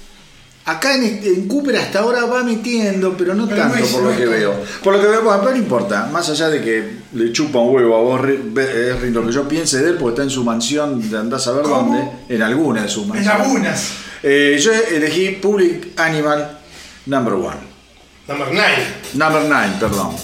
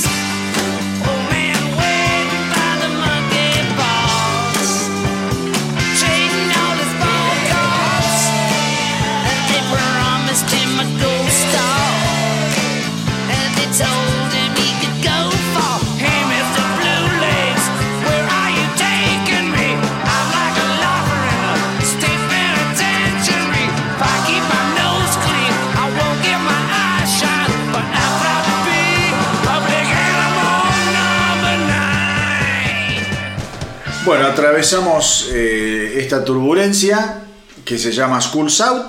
Escúchenlo, saquen sus propias conclusiones. Pero bueno, ya saben más o menos lo que nos parece a los cuatro que estamos acá. Eh, un disco raro, complicado. Complicado dentro de las dos joyas con las que había arrancado, ¿no? Y la que viene. Bueno, no, ahora, esta. La, que, la joya que viene ahora, de disco. Ahora estamos con. Eh, parate, Master of Love. Master of Love. No, señor, Billion Dollar Babies. No, Master of Love. Master of Love. Sí, también. Viene Master of Love. ¿Qué es lo que más se lo Master of Love. A ver, Vamos a. yo en el orden lo tengo así, ¿eh? Pará, a ver.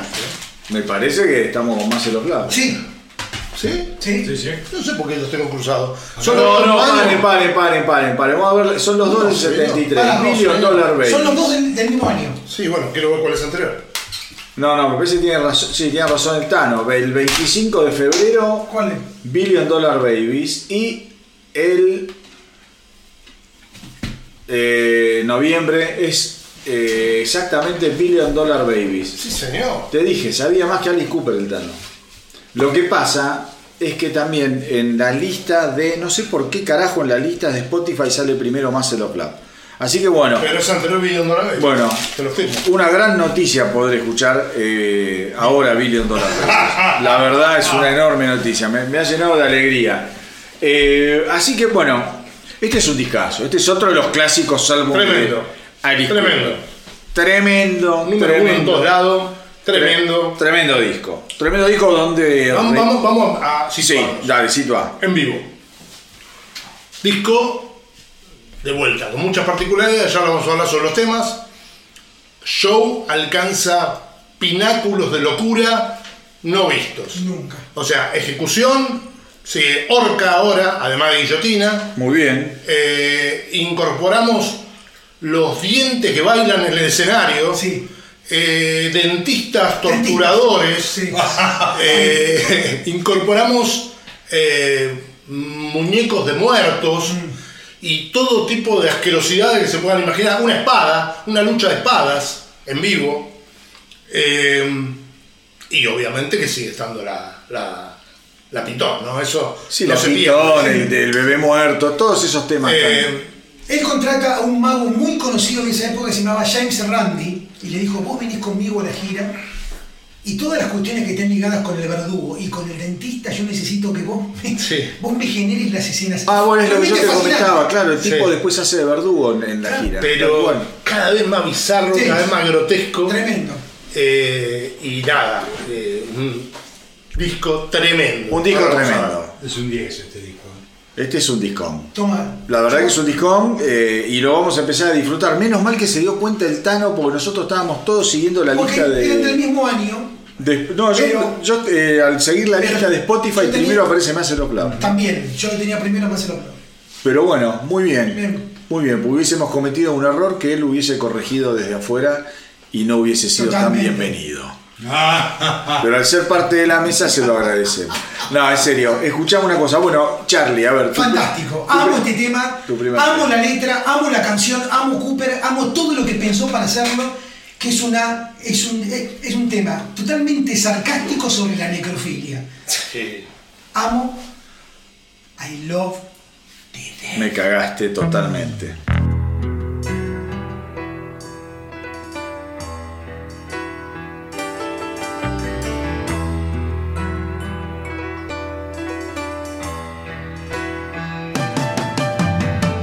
I love the dead before they're. The bluing flesh for me to hold. Cadaver eyes upon me see nothing.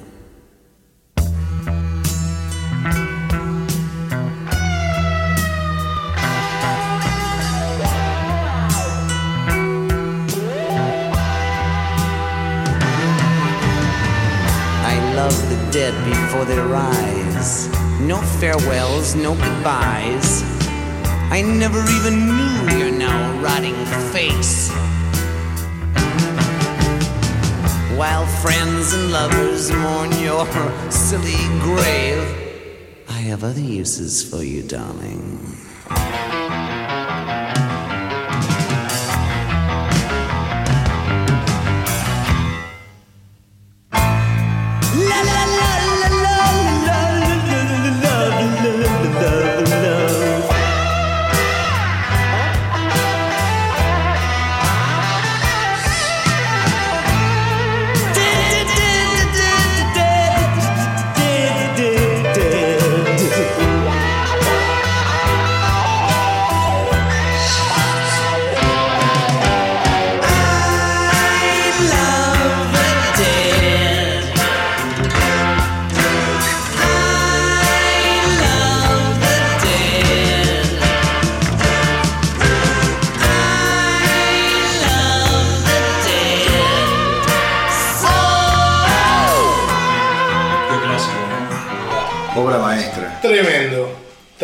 Bueno, acá vuelve Cooper a lo, a lo mejor de él. Nos reíamos de la letra recién porque entendemos que hoy, 2021, no se puede hacer una letra así.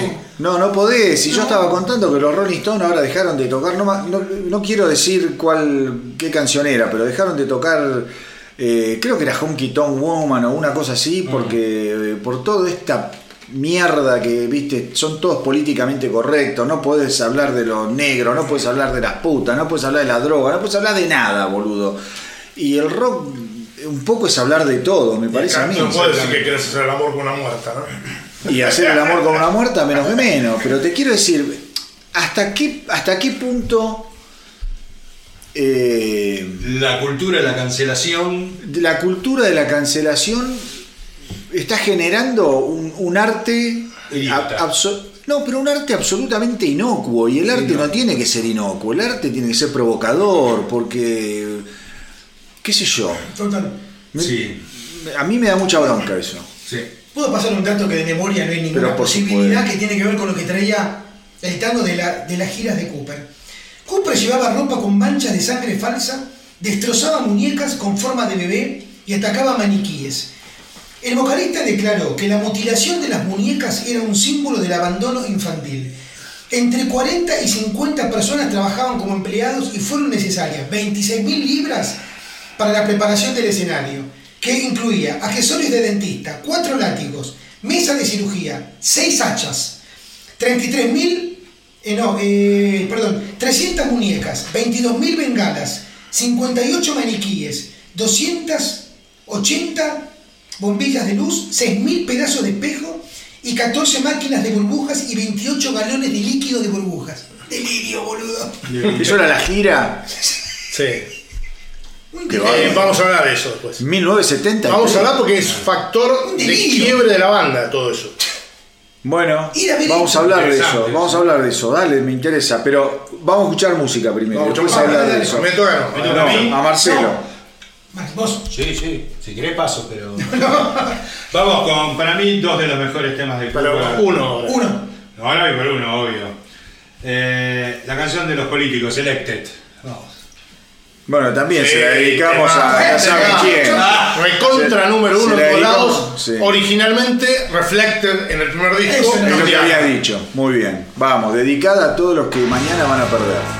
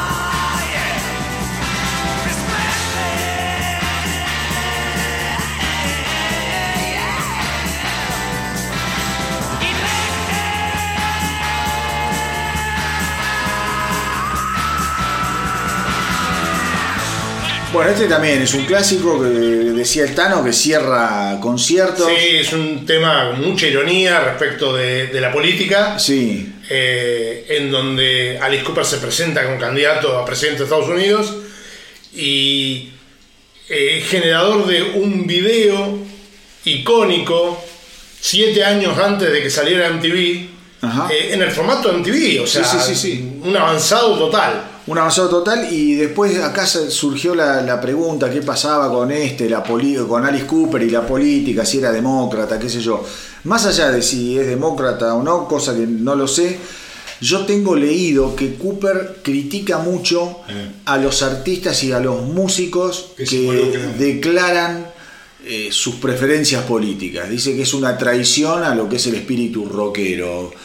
Que, viste, él nunca lo vas a ver hablando a favor ni de Obama, ni de Bush, ni de Clinton, de nadie, ¿no? El tipo está como afuera de eso, cosa que yo admiro mucho. A mí no Está me gusta, bien, no me gusta Bueno. el, el- a mí no me gusta el rockero comprometido con nada, solo con el entretenimiento. A mí no me gusta el rockero, yo ya lo dije, que, que se involucra en política, no me gusta el que se involucra con las ballenas, con el Amazonas, no me gusta nada. no- no- Me gusta el rockero que me entretiene, que se sube ahí y me hace pasar un buen rato, punto. Eh, Viste, va, va un poco por ahí lo de Cooper. yendo a, a este disco, A ver. y, y porque va a venir mi tema, pero hablamos de las tapas.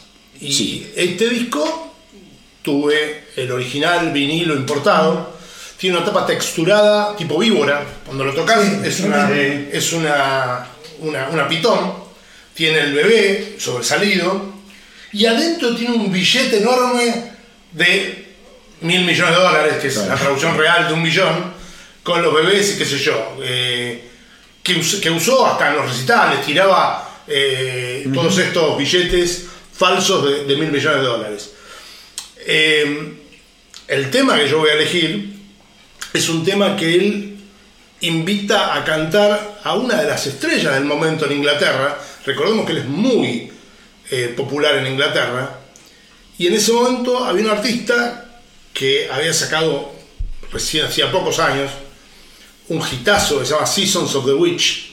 Eh, se llama Donovan, el artista, súper conocido. Y lo invita a cantar un pedazo del tema que voy a elegir ahora, que es el tema que da nombre al disco, eh, en donde hay un duelo de espadas normalmente en vivo y decapita bebés y hace todas estas cosas. Y es Billion Dollar Babies. Obra maestra.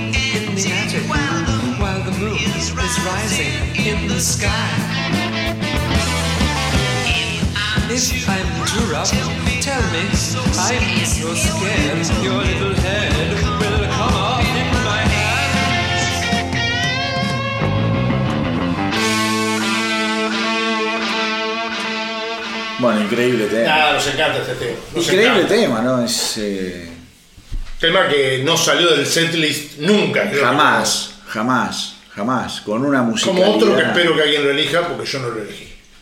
Bueno, puede ser, puede ser, puede ser. Bueno, yo, yo acá también tuve un, eh, un momento de, de decir, no voy a elegir lo obvio, viste como decimos siempre para decir, bueno, lo dejo en manos de algún otro. Si algún otro no eligió lo obvio, perderemos Perdimos la todos. oportunidad de escuchar un montón de cosas. El tema que elegí yo se llama Generation Landslide. ¡Temón! ¡Temón!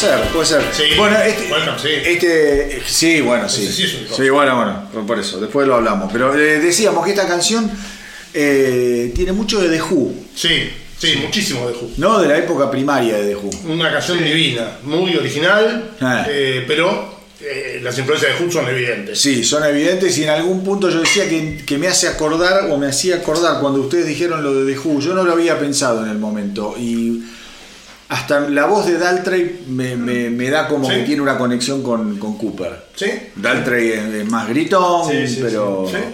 eh, Cooper y Daltrey tienen algún tono similar. Bueno, venimos bien con este, Muy bien, venimos. venimos bien con este álbum. O sea, yo vengo mal porque me cagaron ya con I Love the Dead, pero estamos escuchando lindas, lindas canciones. Charlie. ¿Te queda alguna? Sí, sí. Me queda una y es un tema que ya el, el título solamente me enamora. No tendrá que decir más nada, ¿no? No. Uy, ya se lo dije. ¿Lo pongo? Porque Dale, vamos. sick things in cars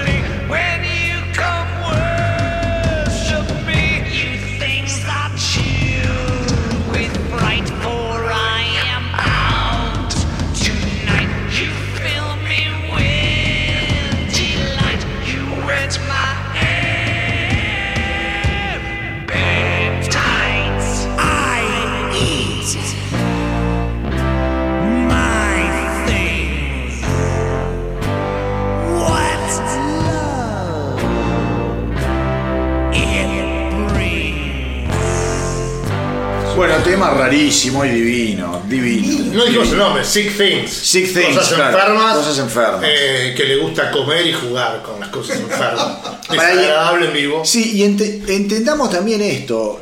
Estos son los típicos temas para el fan de Cooper. Sí, sí. O sea, este tema Sí. se, se lo pongo a, cualqui- a cualquier No, otra sí. persona que no es fan de Cooper y dice, sacame esto, Sacame me eso". duermo. Pero eh, esto es genial. Sí. A los que nos gusta Cooper, Sí. es- esto es una obra maestra de Horror Cooper. rock. Horror rock. Horror rock. Pues, ¿Cuántos pueden soportarlo? Sí, sí. Bueno, pero Eh, digamos que gente como Marilyn Manson y demás tienen mucho que agradecer acá. ¿Qué te Porque- parece? Ah. ¿Entendés? Obvio. ¿qué te parece? Sí. Ahora, ¿qué discografía? ¿Cómo me. Marilyn Manson tiene una gran discografía también, ¿eh? Qué artista, boludo. A mí me encanta. A mí me encanta. Altano me parece que no. No, me gusta, pero me parece parejo. Pero nada, Sí, está bien, mucha, bueno, pero por mucha de la esas gente cosas- que jugó después con el horror rock, Sí. Rob Zombie mismo, toda esta gente Bueno, mam- mamó de acá.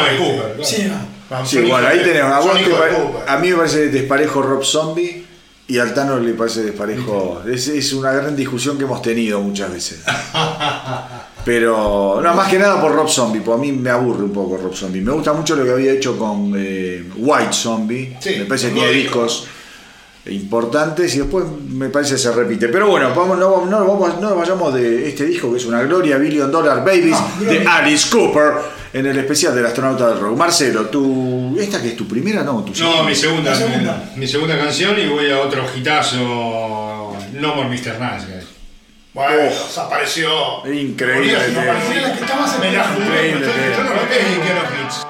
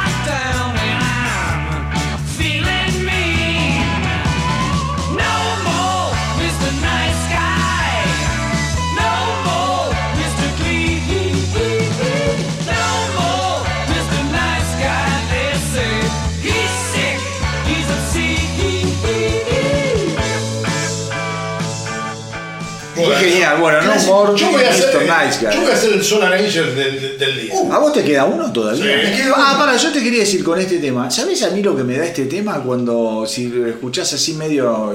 A mí me da mucho década del 80. Me parece como es un disco que. Este tema, ¿eh? Es como un Es tema el- negro en un contexto. Es el, corito.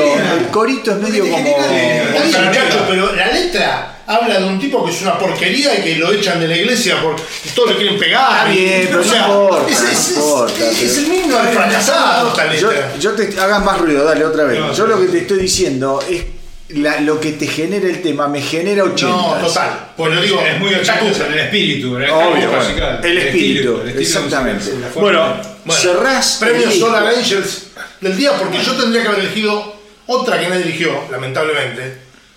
Sí. Pero dije, esa la van a elegir. Y, te- Y me equivoqué. Y te jugaste. Yo hubiera elegido, y lo voy a decir, Unfinished Sweet, pero no, la elegí. Pero no la elegí. Yo también. Yo elegí la Solar Angel del día, que es un tema que a mí me encanta, con el cual han abierto recitales, que se llama Hello Hooray. No, no es un Solar Angel.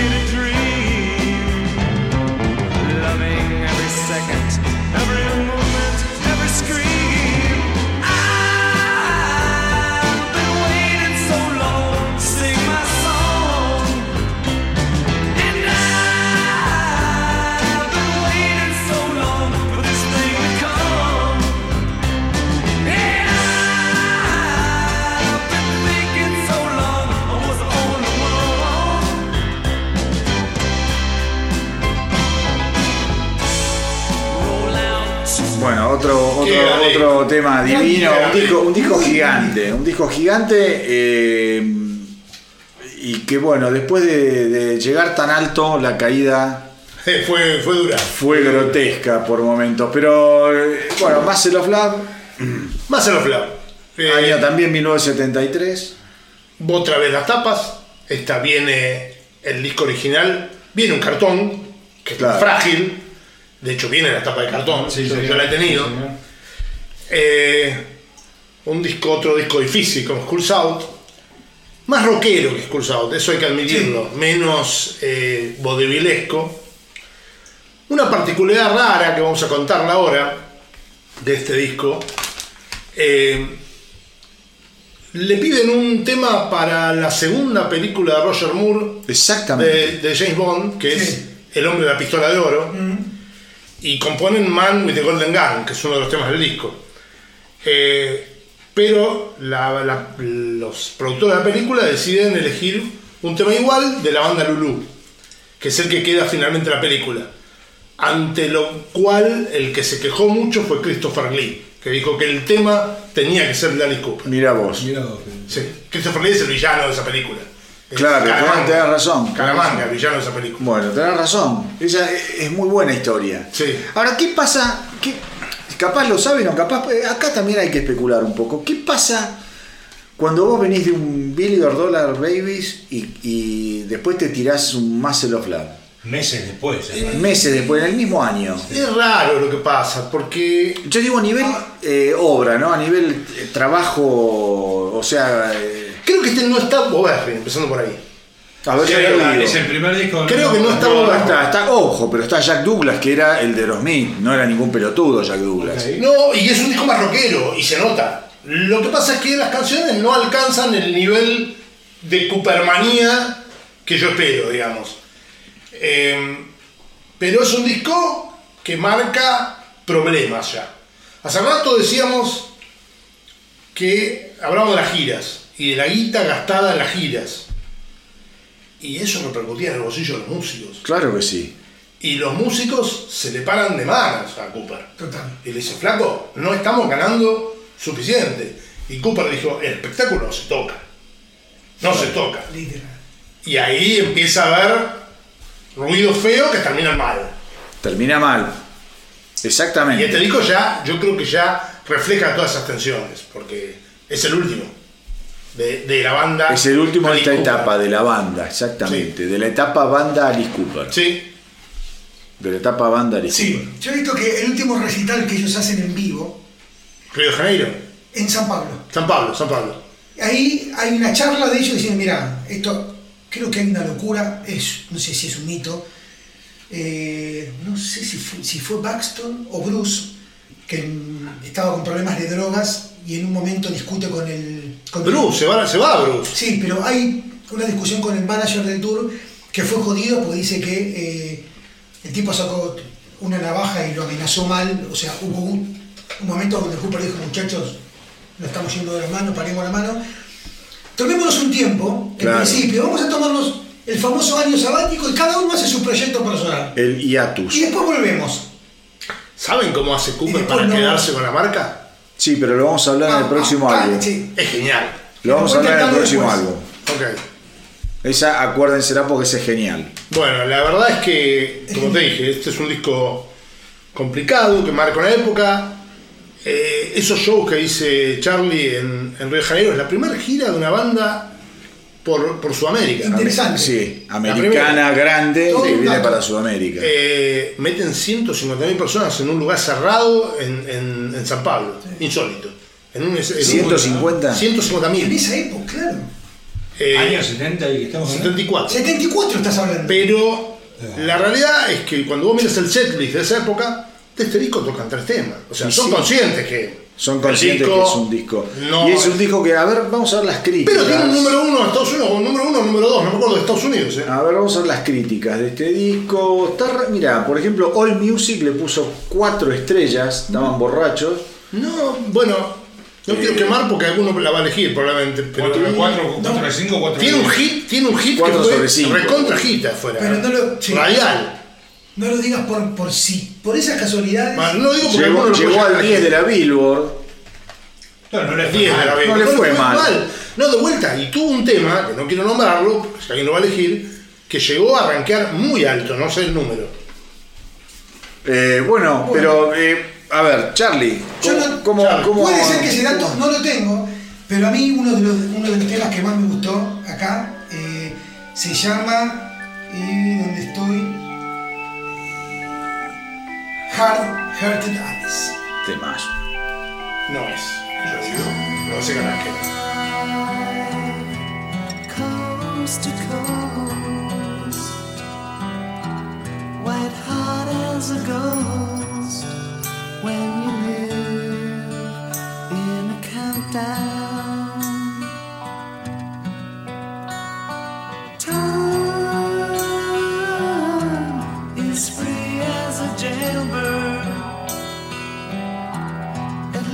That's what I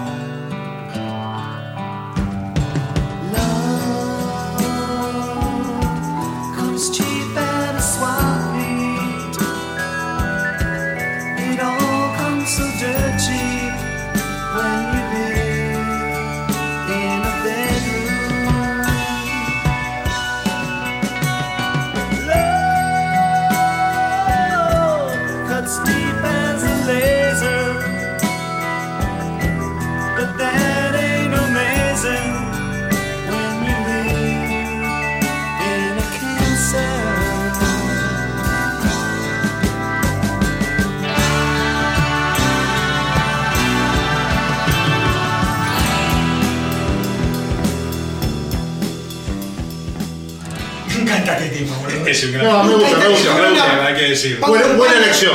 ¿eh? No la hice, buena elección. Bueno, To- todos coincidimos en un gran buena tema, elección. ¿eh? Buena elección. sin duda, sin duda. Me llena de esperanza, porque no eligió nadie. Me encanta la Sí, frase. está bien, que si contaste algo. No. Claro, Bien. es que bueno, que vamos a. que quizá, viste. Sorprenda. escu- terminamos escuchando más ahora viene mejor encaminado que cruzado. Sí. Ahí está, sí. Sí. Sí. Sí. Sí, comparto. Sí. Marce, Marce, Yo voy a ir por el tema que le da nombre al disco, más que lo Oh, temo, temo.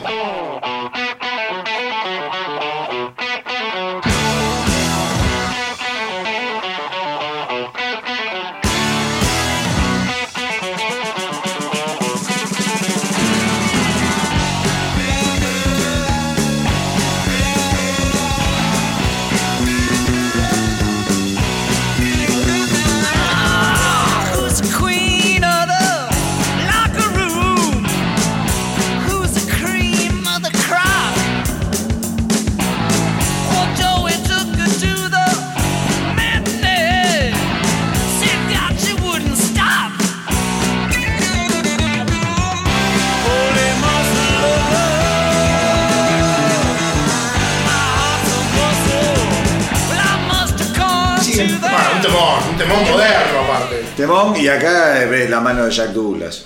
Sin duda. Como veías, como veías la mano de Erring, acá se nota que Jack Douglas metió rock and roll a morir. Ahora, ¿cómo los productores, loco, no? Influye, ¿no? Obvio que sí, mucho. Bueno, y acá me- a mí también me mató un tema. Porque yo lo tenía elegido. ¿Este? Sí. Así que me quedó uno solo. Te queda uno, a mí me queda. dos. Hiciste dos pájaros de un tiro. maté dos pájaros de un tiro. más que- Oh. Yo, yo hasta ahora quedo en pie, dependo de vos. Si me cagás esta No, canción, me quedo yo con una. elijo un rockito que a mí me gusta, simpático. No es un gran tema, pero a mí me gusta. No es- tampoco es un disco que dé para tanto, para mi gusto. Eh, mi tema es Working Up a Sweat. Me cagaste.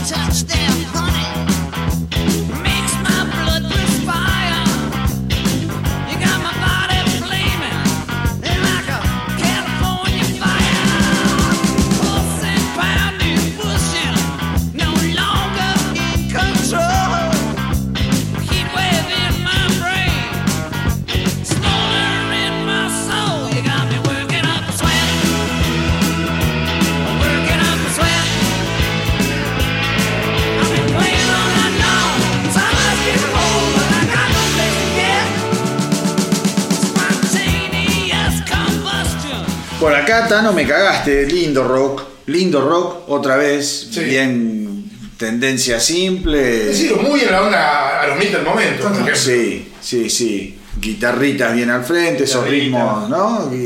Contagiosos. la patita. Tal cual, tal cual, bien americano. Y se nota que no está.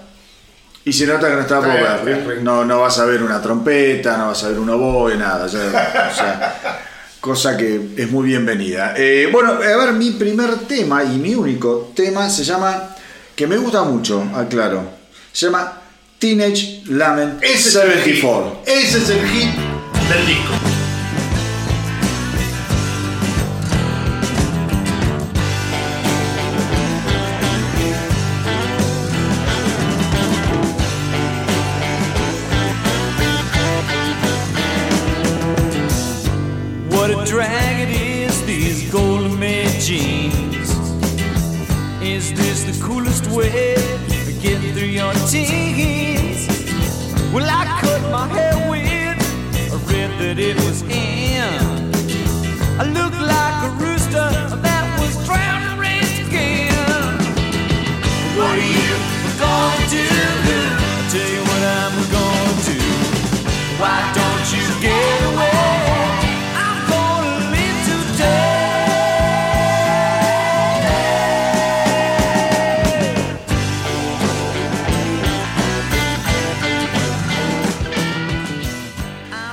Vas a cerrar el álbum. Sí, vamos a elegir una segunda canción. Ya 12 en elegí. Inglaterra. A ver, para, 12 en los British Charts. Ah, bueno, el tema que escuchamos recién, está, eh, el Tano decía que había tenido mucho éxito como simple. Yo le dije que en la Billboard llegó al 48 Y en el British y en Chart, el British 12. en el número 12. Muy buen desempeño. Sí, claro. Muy buen desempeño. Pero Marce, tu tema. No, mi tema es el que le sigue a Michael Flow y es Woman Machine, un tema sobre las mujeres robots.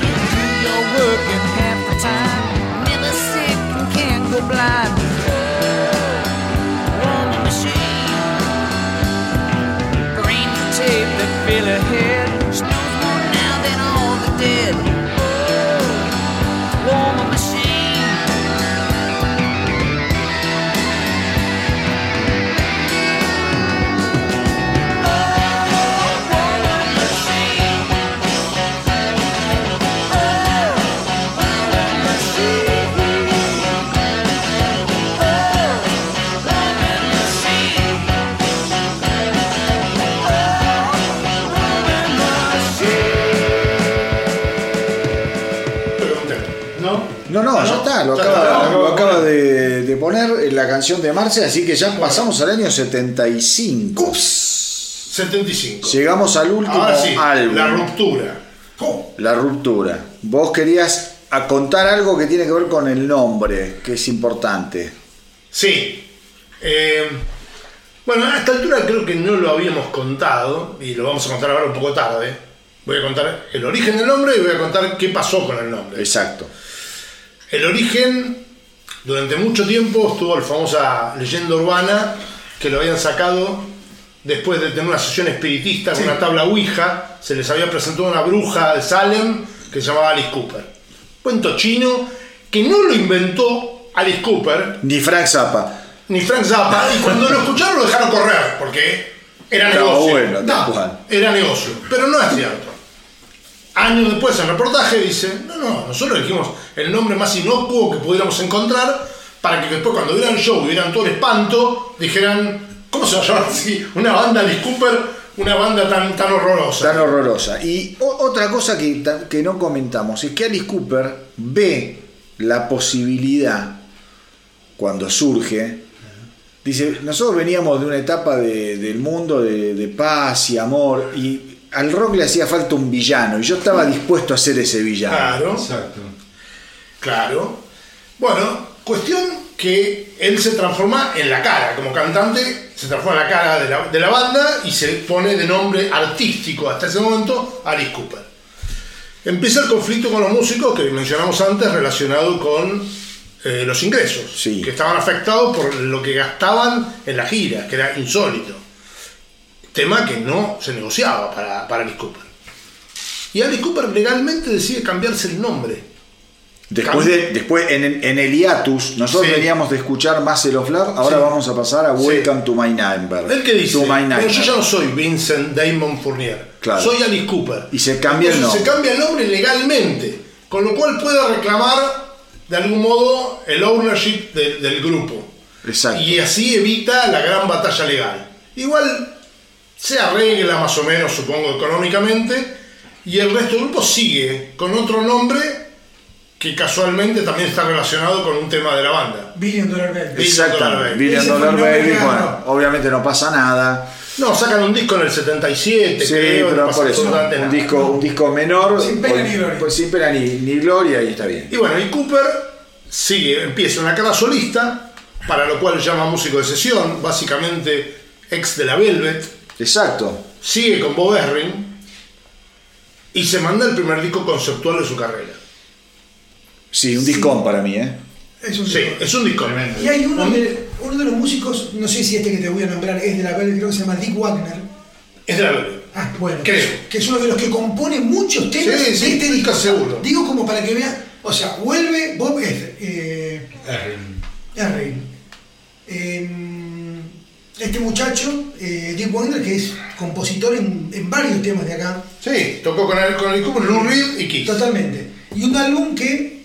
De hecho, perdón, toca en Flaming Youth y toca en otro tema más Ah, de mira, Kiss. Pero ya no es- estaba, no estaba involucrado en eh, Muscle of Love, este Wagner también. No, no sé. Bueno, no sé, no importa.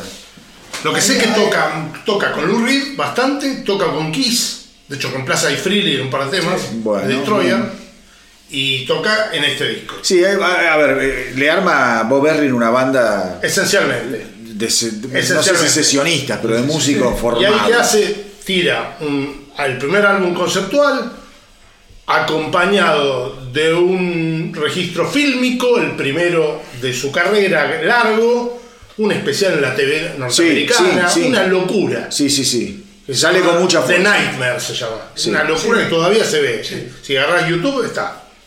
Y claro, eh, cuando hablan de este que es un álbum conceptual, algunos dicen que, eh, bueno, voy a decir el nombre de un tema porque es, Sí, sí, sí, sí, el nombre que es Steven. Claro. Sí. Se supone que es una persona con serios problemas eh, psiquiátricos y que justamente el transcurrir del disco con los distintos nombres de temas son todas historias, pero son todas cuestiones que le pasan a Steven. Es así, Eh, así por lo menos Así figura. por lo menos Yo recuerdo haber visto hace mucho tiempo de Nightmare, ahora no me lo acuerdo, pero entiendo que en la en el especial de TV muestra todo esto. Aclaremos que en el especial de TV la estrella es Vincent Price junto con Sí, no, Sí, sí, oh, bueno, el que participa en el disco. Sí. sí, en dos temas específicos. Sí, sí, sí, sí, sí, sí. Sí. Bueno, de eh, Price. me parece que Vamos este, este es un. A mí es un disco que me gusta mucho. Sí, a mí también. Sí. Me gusta mucho. Y me gusta mucho. vamos a hablar, vamos a escuchar un poco de música. ¿Por dónde empezamos? Por vos, Tano. Bueno, pues dale. Bueno, eh, voy a elegir un tema que todavía hoy tocan en vivo, que a mí me encanta, no es tan típico, es el tema que da nombre al disco. Welcome to my nightmare. Bien. Temazo.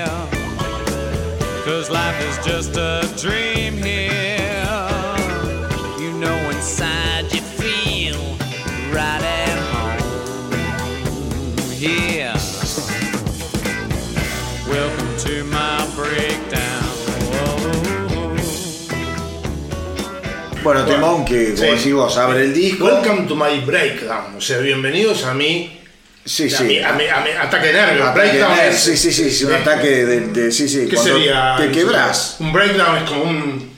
Cuando. cuando Una crisis nerviosa. una crisis, Una crisis nerviosa. un homenaje, como un- Sí. Sí, yo lo que quería decir acá es que eh, el gran salto de quienes hacen las canciones, porque Cooper siempre era uno más de los que componía, ¿sí? Y estaba Bruce y ¿cuál era el otro? Eh, hacía muchas y canciones. Dunaway. Y ya no están. No.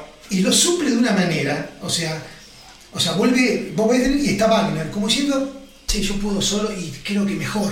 Sí, creo Sí. que también le calentaron la cabeza. Sí, pero pará, también te voy a decir algo porque lo estoy leyendo.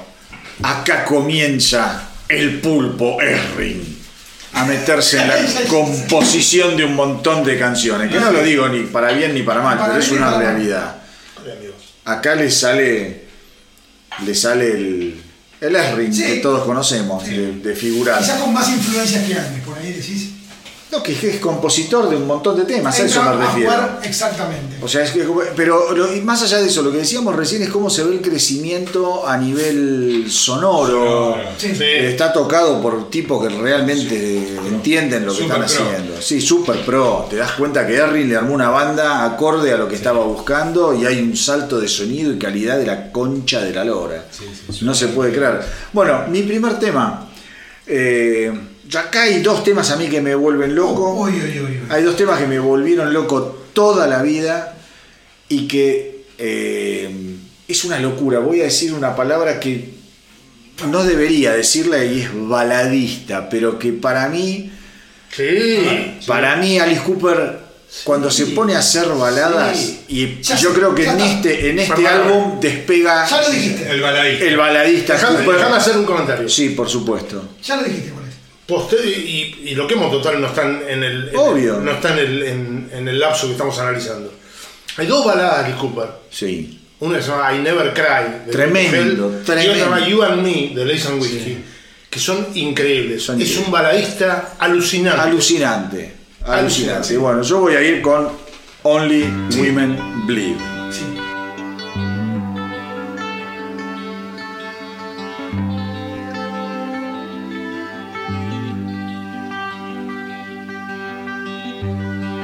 His woman to take his seat. He got the power, oh, she got the need. She spends her life through pleasing up her man. She feeds him dinner, oh, anything she can. She cries alone at night too often. He smokes and drinks and don't come home at all. Only women bleed. Only women bleed. Only women bleed.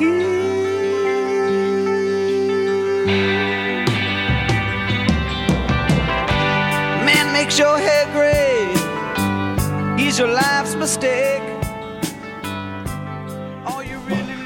¿Qué se puede decir? de Dos este cuestiones. La primera es unanimidad total.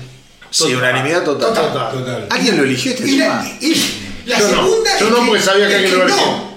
Pero no porque no me guste, porque es imposible que No, yo, yo hago un medio trampa. A mí este tema me encanta, pero yo Ya, bueno. espero que alguien más lo va a elegir. Así Bueno, bueno, yo, suelo hacer eso. esto. Pará, yo suelo hacer eso, pero la verdad.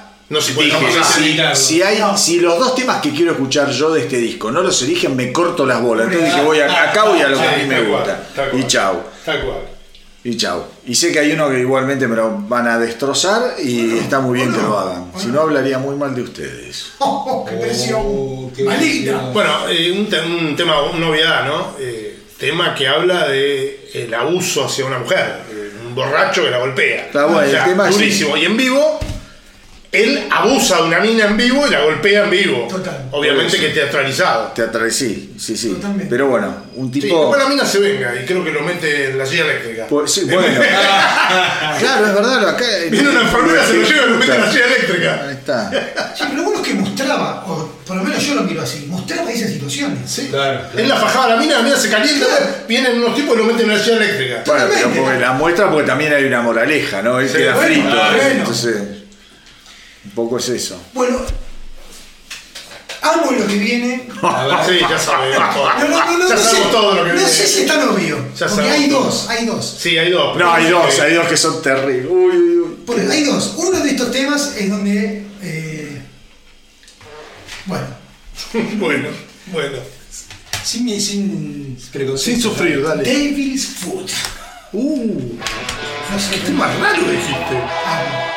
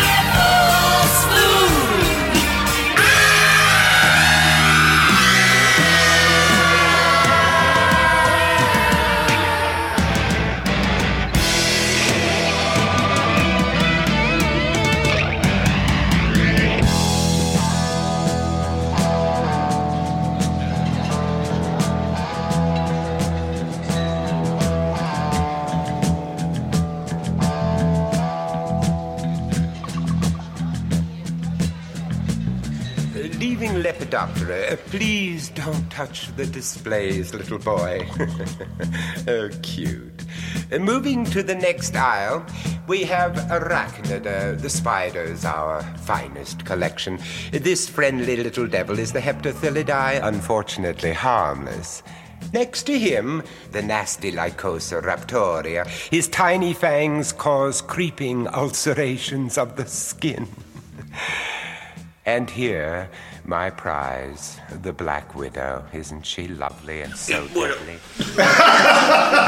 Es genial. porque es fuera de, lo, de todo, boludo. Es- No, sí, no sé cómo voy a hacer para, para editar esto. Le toca Marcelo. ¿eh? Sí, ¿Cómo no vas sé. a hacer para editarlo? No, no, para editar, porque esta canción es. eh, toda esta última parte que escuchamos. No, no, tenés sacar mierda todo eso. Es que es lo que más me gusta, me Claro. parece. el- el- el Vincent Price. Vincent que Price boludo.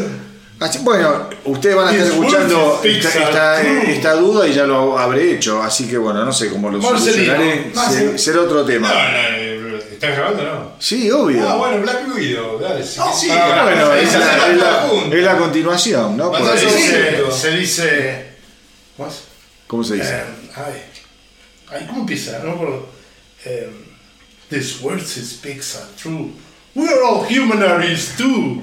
If we don't pledge allegiance to the Black Widow. We're all humanary stew. If we don't pledge allegiance to the Black Widow.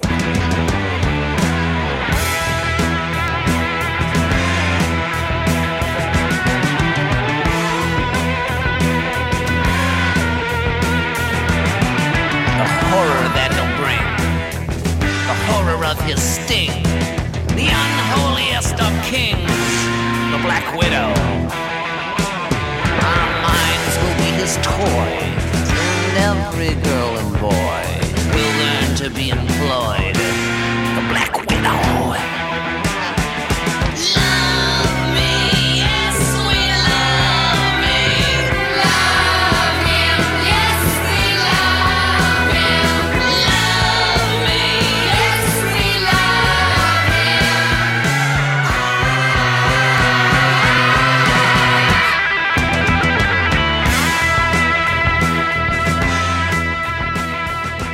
Bestial, ¿no? Qué temazo. Qué... Temón, temón impresionante. Infernal, Impresionante. ¿no? De Black Widow. Devil Foot y Black Widow. Sí, sí, sí. Claro, son es sí un que- gran tema. Claro, sería lo que eligió Charlie. Es como es- un con- eh, sí. Lo que eligió Charlie fue el- la, es la primera parte que engancha con Total. Black Widow y bueno, nada, otra vez después Vincent Price, es una cosa un speech, un monólogo de Vincent Price. Y Vincent Price, para los más jóvenes que quizás están escuchando, es, fue uno de los grandes eh, actores de terror de, qué sé yo, la década del 60, Sí. 70, quizá una parte. De dos, 60 y 70. Eh, Peter Cushing, todos esos actores que eran fabulosos. ¿Para qué temas es convocado? Sí. Price. De los que uno conoce, ¿no? Y The Number of the Beast. No está en medio. No es. Lo imita a. El, el locutor de, de Number of the Beast lo imita a Vincent Price. Ah, yo pensé que No era Vincent ¿No Price. Vincent Price? Ah, mirá. Mirá, lo, estamos No enterando. a propósito, lo hace. Harris lo hace a propósito. Pero es muy, yo te digo una cosa, vos lo escuchás. Es que está hecho a propósito, pero no es él. Mirá vos. Ah, Sí. bueno. Bueno, ¿ves?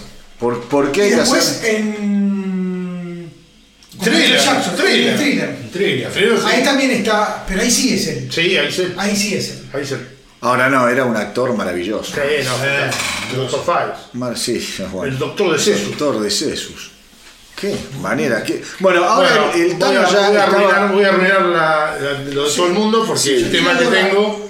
estaba creo que lo adelantando. sí, estaba adelantando que iba a ser una especie de masacre, de gran fusilamiento.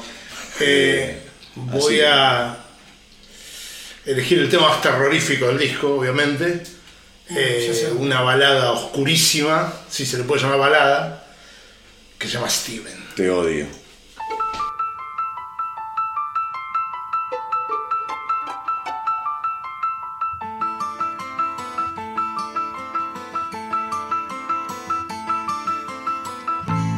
I don't want to see you go. I don't even want to be there. Cover up my eyes and pray it goes away. You only lived a minute of your life. I must be dreaming. Please stop screaming.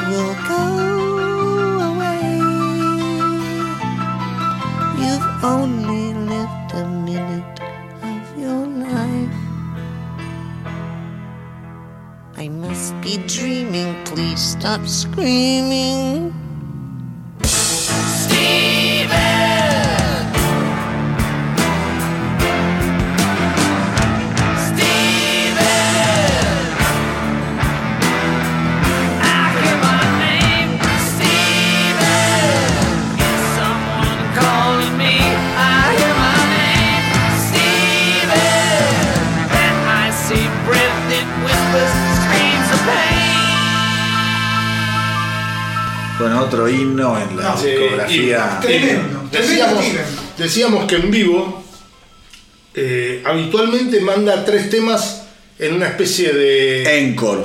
encore, exactamente, los tres unidos. Normalmente son eh, The Ballad of Dwight Fry, eh, Steven y I Love the Dead. A veces mete cuatro y mete Dead Babies también. Todo en un encore de terror, Catastrófico, terror sí, sí, sí, teatral total. Andamos todos de la mano, boludo. Sí, sí, sí. Tanto amor, Y, y participa Yuya. y Flavia Palmiero. No, qué, qué, qué animalada, ¿no? Sí, Todo. es una animalada este animalada. tema. En vivo es divino porque Sí. tiene todo ese esa cosa de locura de, Sí. de- de Steven. Porque es una mezcla de locura triste. No, habla de un pibe que se murió. Claro. Es- se murió. Pero hay algo de lo. Sí, sí. Es locura A mí triste. me va la cuestión depresiva, medio melanco, medio- hay algo de eso que él, que él, que él genera con, con. Bueno, vos viste, para que no lo hablamos, esto es una cosa así medio de TV guía. La esposa y Alice Cooper tienen un pacto de muerte. No, bueno, eso no lo. Ah, algo leí de eso. Claro. No me acuerdo. Muere uno y tiene que morir el otro. Será una, una locura que da a comprobarla, ¿no? Pero Sí, bueno, cuando pase, es tremendo. cuando ¿eh? pasó, ve, Si cuando pase, vemos. Dios le dé vida a la señora, lo único que pido, porque viste, si se muere él, está bien, Claro. pero que se mate por la mina, la verdad es una huevada. Bueno, eh, ¿a quién le queda una canción? A. Charlie. Bueno. Bueno, es la última canción del Raro, capítulo. ¿eh? Sí. Rompo con todo. Pensé en Hay- Steven. para mí hay dos temas más. Me fui por podrían acá, haber no sé elegido. si. Para mí hay dos temas más que podrían haberse elegido. De Black Widow, honestamente, no la elegí porque me jugué que alguien la iba a sacar. Yo Si también. No, si no, Sí, sí. era tremendo. Y este tema que sinceramente me gusta mucho, que se llama Years Ago.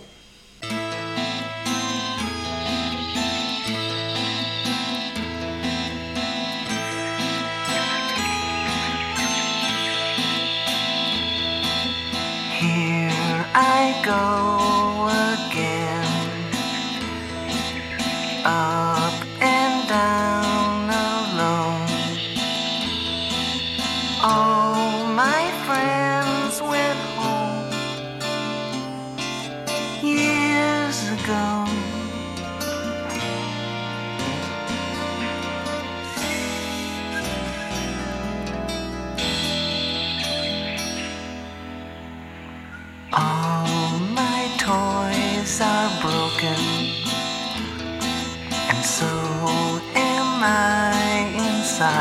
The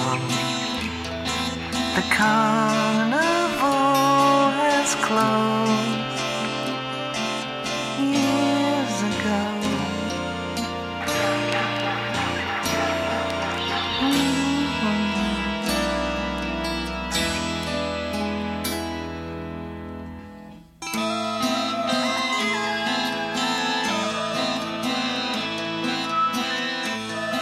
¿Qué, qué dato tiré que nos olvidamos?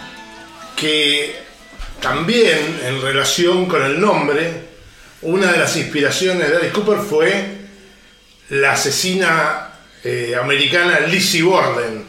No la sabía, yo no la sabía. Que era una de las. Es una asesina icónica, mató a los viejos. Allá por mil. Lo bien que hizo. y pico. Lo bien que hizo. a los viejos. Eh, se hinchó los a los viejos. Y fue, salió en todos los medios yo. Y también fue como una inspiración en, en el nombre. Bueno, todo, todo muy sórdido. Todo ¿no? muy, muy sanito. Sí, todo muy sano. Pero bueno, así terminamos con esta, eh, ¿cómo se llama? Este recorrido por los álbumes de Alice Cooper que fueron desde el 71 hasta el 75, Love to hasta Welcome to My Nightmare. Ahora bien, llega el momento de la verdad. El, Sí, señor. el último, eh, ¿cómo se llama? Dato personalísimo que va a tirar cada uno de nosotros en función de cuál es el álbum favorito de los que recorrimos, el que más les gusta. Si tienen que elegir uno para llevárselo a una isla con, con un, Uno solo. ¿no?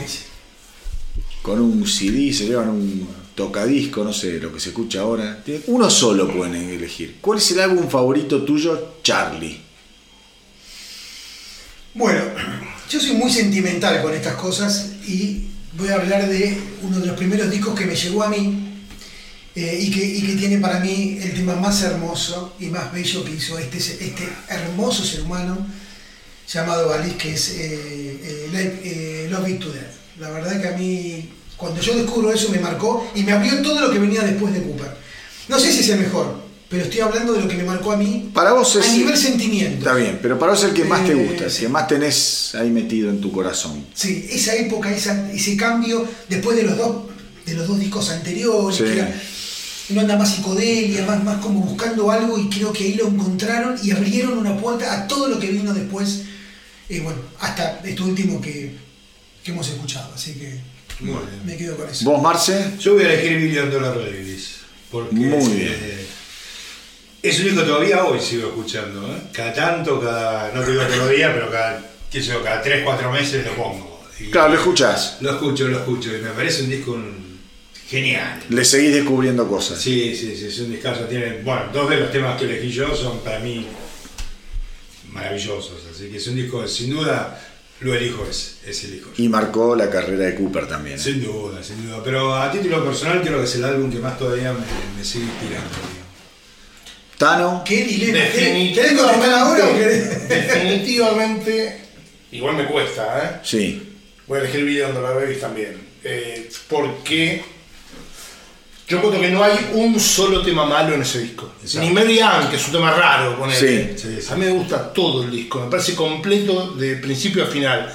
Dejamos afuera Rapid and Freezing, que es un rock bárbaro. Sí, sí, sí, es un O discazo. sea, es un disco impresionante. Sí. Eh, y aparte también, de Valor Afectivo fue uno de los primeros que, que escuché, digamos, completo. Sí. Eh, me cuesta porque hay otro que está, si no a ese nivel, casi. Pero me quedo Beyond the Babies. Bueno, mira, interesante cómo se equilibra la, la- la cosa. Para mí, La Vitudet es el disco que más me gusta y tiene que ver mucho con lo que le pasa a Charlie. Eh, no porque haya sido mi disco ni puerta de entrada eh, a, a Cooper. Yo a Cooper lo, empiezo a, degustar con un disco que fue de los 80, Constrictor. Mirá. Yo entro al mundo Cooper con Constrictor, pero bastante malo. sí, sí, sí, sí, sí, sí, sí, sí, sí, sí. Que, que creo que está él con la boa otra vez, con la Sí, sí, sí, sí, pero es un disco malo. Sí, sí, es un disco del montón. Que trae Teenage Frankenstein, creo. Tiene Teenage Frankenstein, porque era toda la época que estaba musicalizaba las películas esas de terror. tiene una de Viernes 13, creo. Claro, The Man Behind the Mask. Exacto. Exactamente. Y ese disco, me acuerdo, lo había traído Gaby de afuera, una cosa así, me enganché con esos dos temas particularmente, una cosa así, y después empecé a darle pelota para lo que era la historia de Cooper para atrás. O sea, yo empecé de grande con Cooper, porque la verdad que Cooper no era un artista muy escuchado ni por mis amigos de secundaria. No es un artista popular en Argentina. No, es un artista de nicho. Yo creo que es un artista de Bueno, nicho. como de jugo en Argentina. que A mí me Exactamente. duele porque Sí. una banda tan grosa sea una banda de nicho en Argentina. Exactamente. Y la verdad que escuché, escu- a partir de ahí no me despegué de Cooper. Y cuando empezás a verlo en, en el contexto histórico, en la parte que tiene que ver con, como dice Charlie, los dos primeros discos tan difíciles, y cómo logran en un abrir y cerrar de ojos, Total. eh, como dijo el Tano en un momento, sintetizar Sí. una propuesta que era, in- era in- ¿cómo sería? In- Sintetizable. insintetizable, porque era una locura. La verdad que era una locura y me parece que ese laburo eh, me, me resulta sumamente atractivo. Sumamente atractivo. Y, pero igualmente Billion Dollar Babies Sí, no. es otro... Creo que es Una él. cumbre. Es una obra maestra. Esto, Una- me parece que hago la cumbre, sí. Una recomendación para los que hayan escuchado este episodio Sí, de mi parte sería que escuchen seguro Go to Hell, que es el siguiente, que escuchen Lace and Whiskey y los dos discos New Wave, Flash the Fashion y Special Forces. Son discos donde van a ver la evolución de Alice Cooper con el tiempo, es súper interesante para analizar. Tienen temas bárbaros, tienen temas buenísimos. Eh, a mi entender hay una caída en los 80 después sí, obvio. hasta el famoso disco Trash, en donde, como siempre, muy inteligente, se rodea de Slash, de, de un, Bon Jovi. de un montón de artistas de primer nivel y saca un disco acorde a la época de puta madre. Sí, ese es un gran disco. Sí. Pero, pero les recomiendo 75-81, que es una etapa Otra gran balada había ahí, Bed of Nails, ¿no era? en Trash. Claro. Sí. Trash. Pero no es balada, No es Flores. balada. Es todo rápido. ¿Cuál era la balada? De... Em, ¿Cuál balada, era? balada, balada. Ya me voy a acordar. Balada de coso, Eh, de trash. Not a smile is a bed of nails. Es rápido. Sí, tenés razón. Bed of Nails no es balada. ¿Cómo? Tenía una balada que era buenísima, que a mí me encantaba. A ver, ahí la están buscando los... eh, No me acuerdo Los qué, muchachos. qué balada, porque hay una que se llama Only My Heart Dreaming, pero no está en ese disco, creo. No, no. Ya te digo, a ver. Pim, pim, pim. Wow, estoy confundido yo, pero para mí tenía una balada No, tremenda. probable. Only My Heart Talking. No, Eh, no. no, no, no. no. Hell is Living Without You.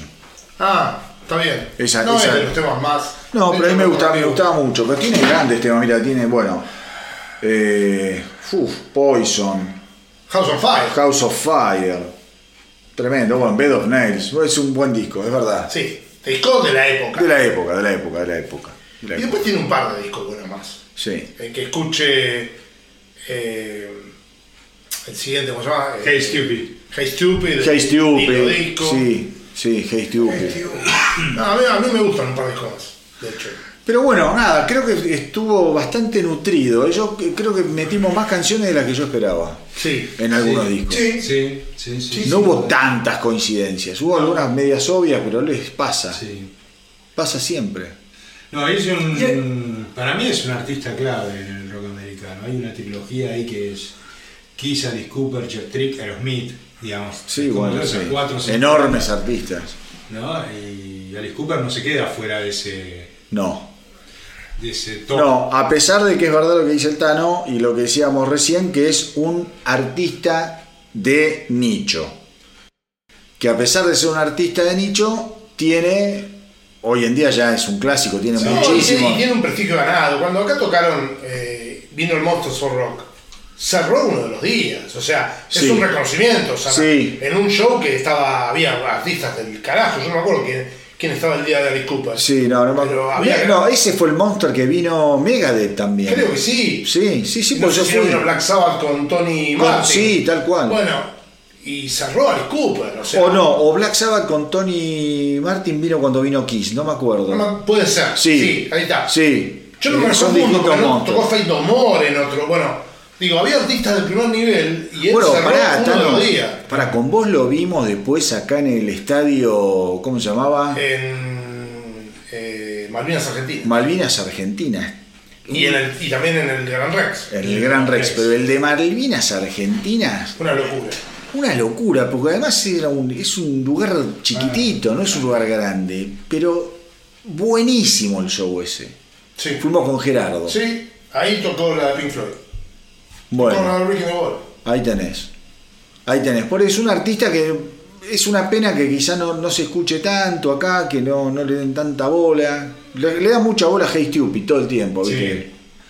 Que está bien, qué sé yo. Eh, sí. Pero lo más nutrido me parece que es toda esta época.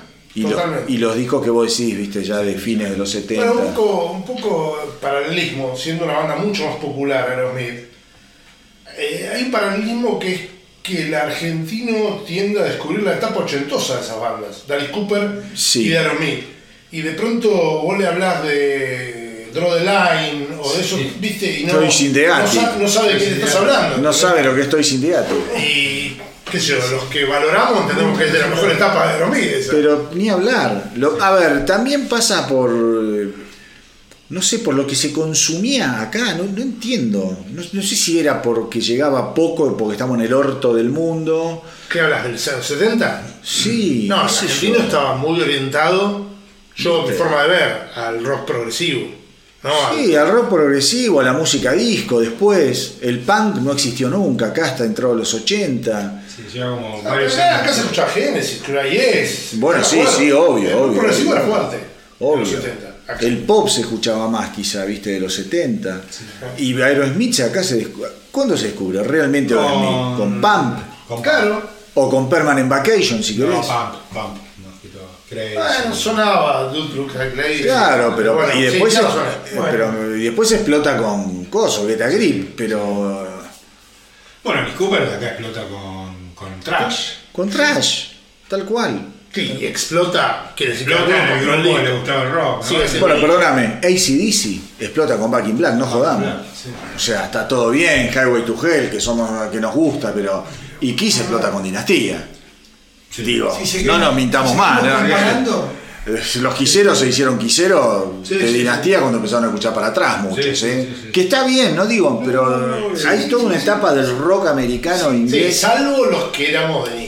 Está, bien. Salvo los de nicho. A ver, muchos de nosotros escuchó, yo Kiss antes de Dinastía, escuché sí, sí, antes de Back in Black. Yo también, bien, pero te quiero decir. La mayoría, Vos pensás que cuando viene de Police en el 80 acá, Sí. ¿a dónde toca? En New York City. ¿Y dónde toca cuando va después a Mar del Plata?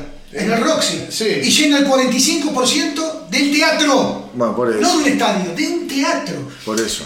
O sea, y después, boludo, de Police viene, o sea, estás hablando del 80, que era nicho, nicho, nicho. Sí, sí, sí, sí.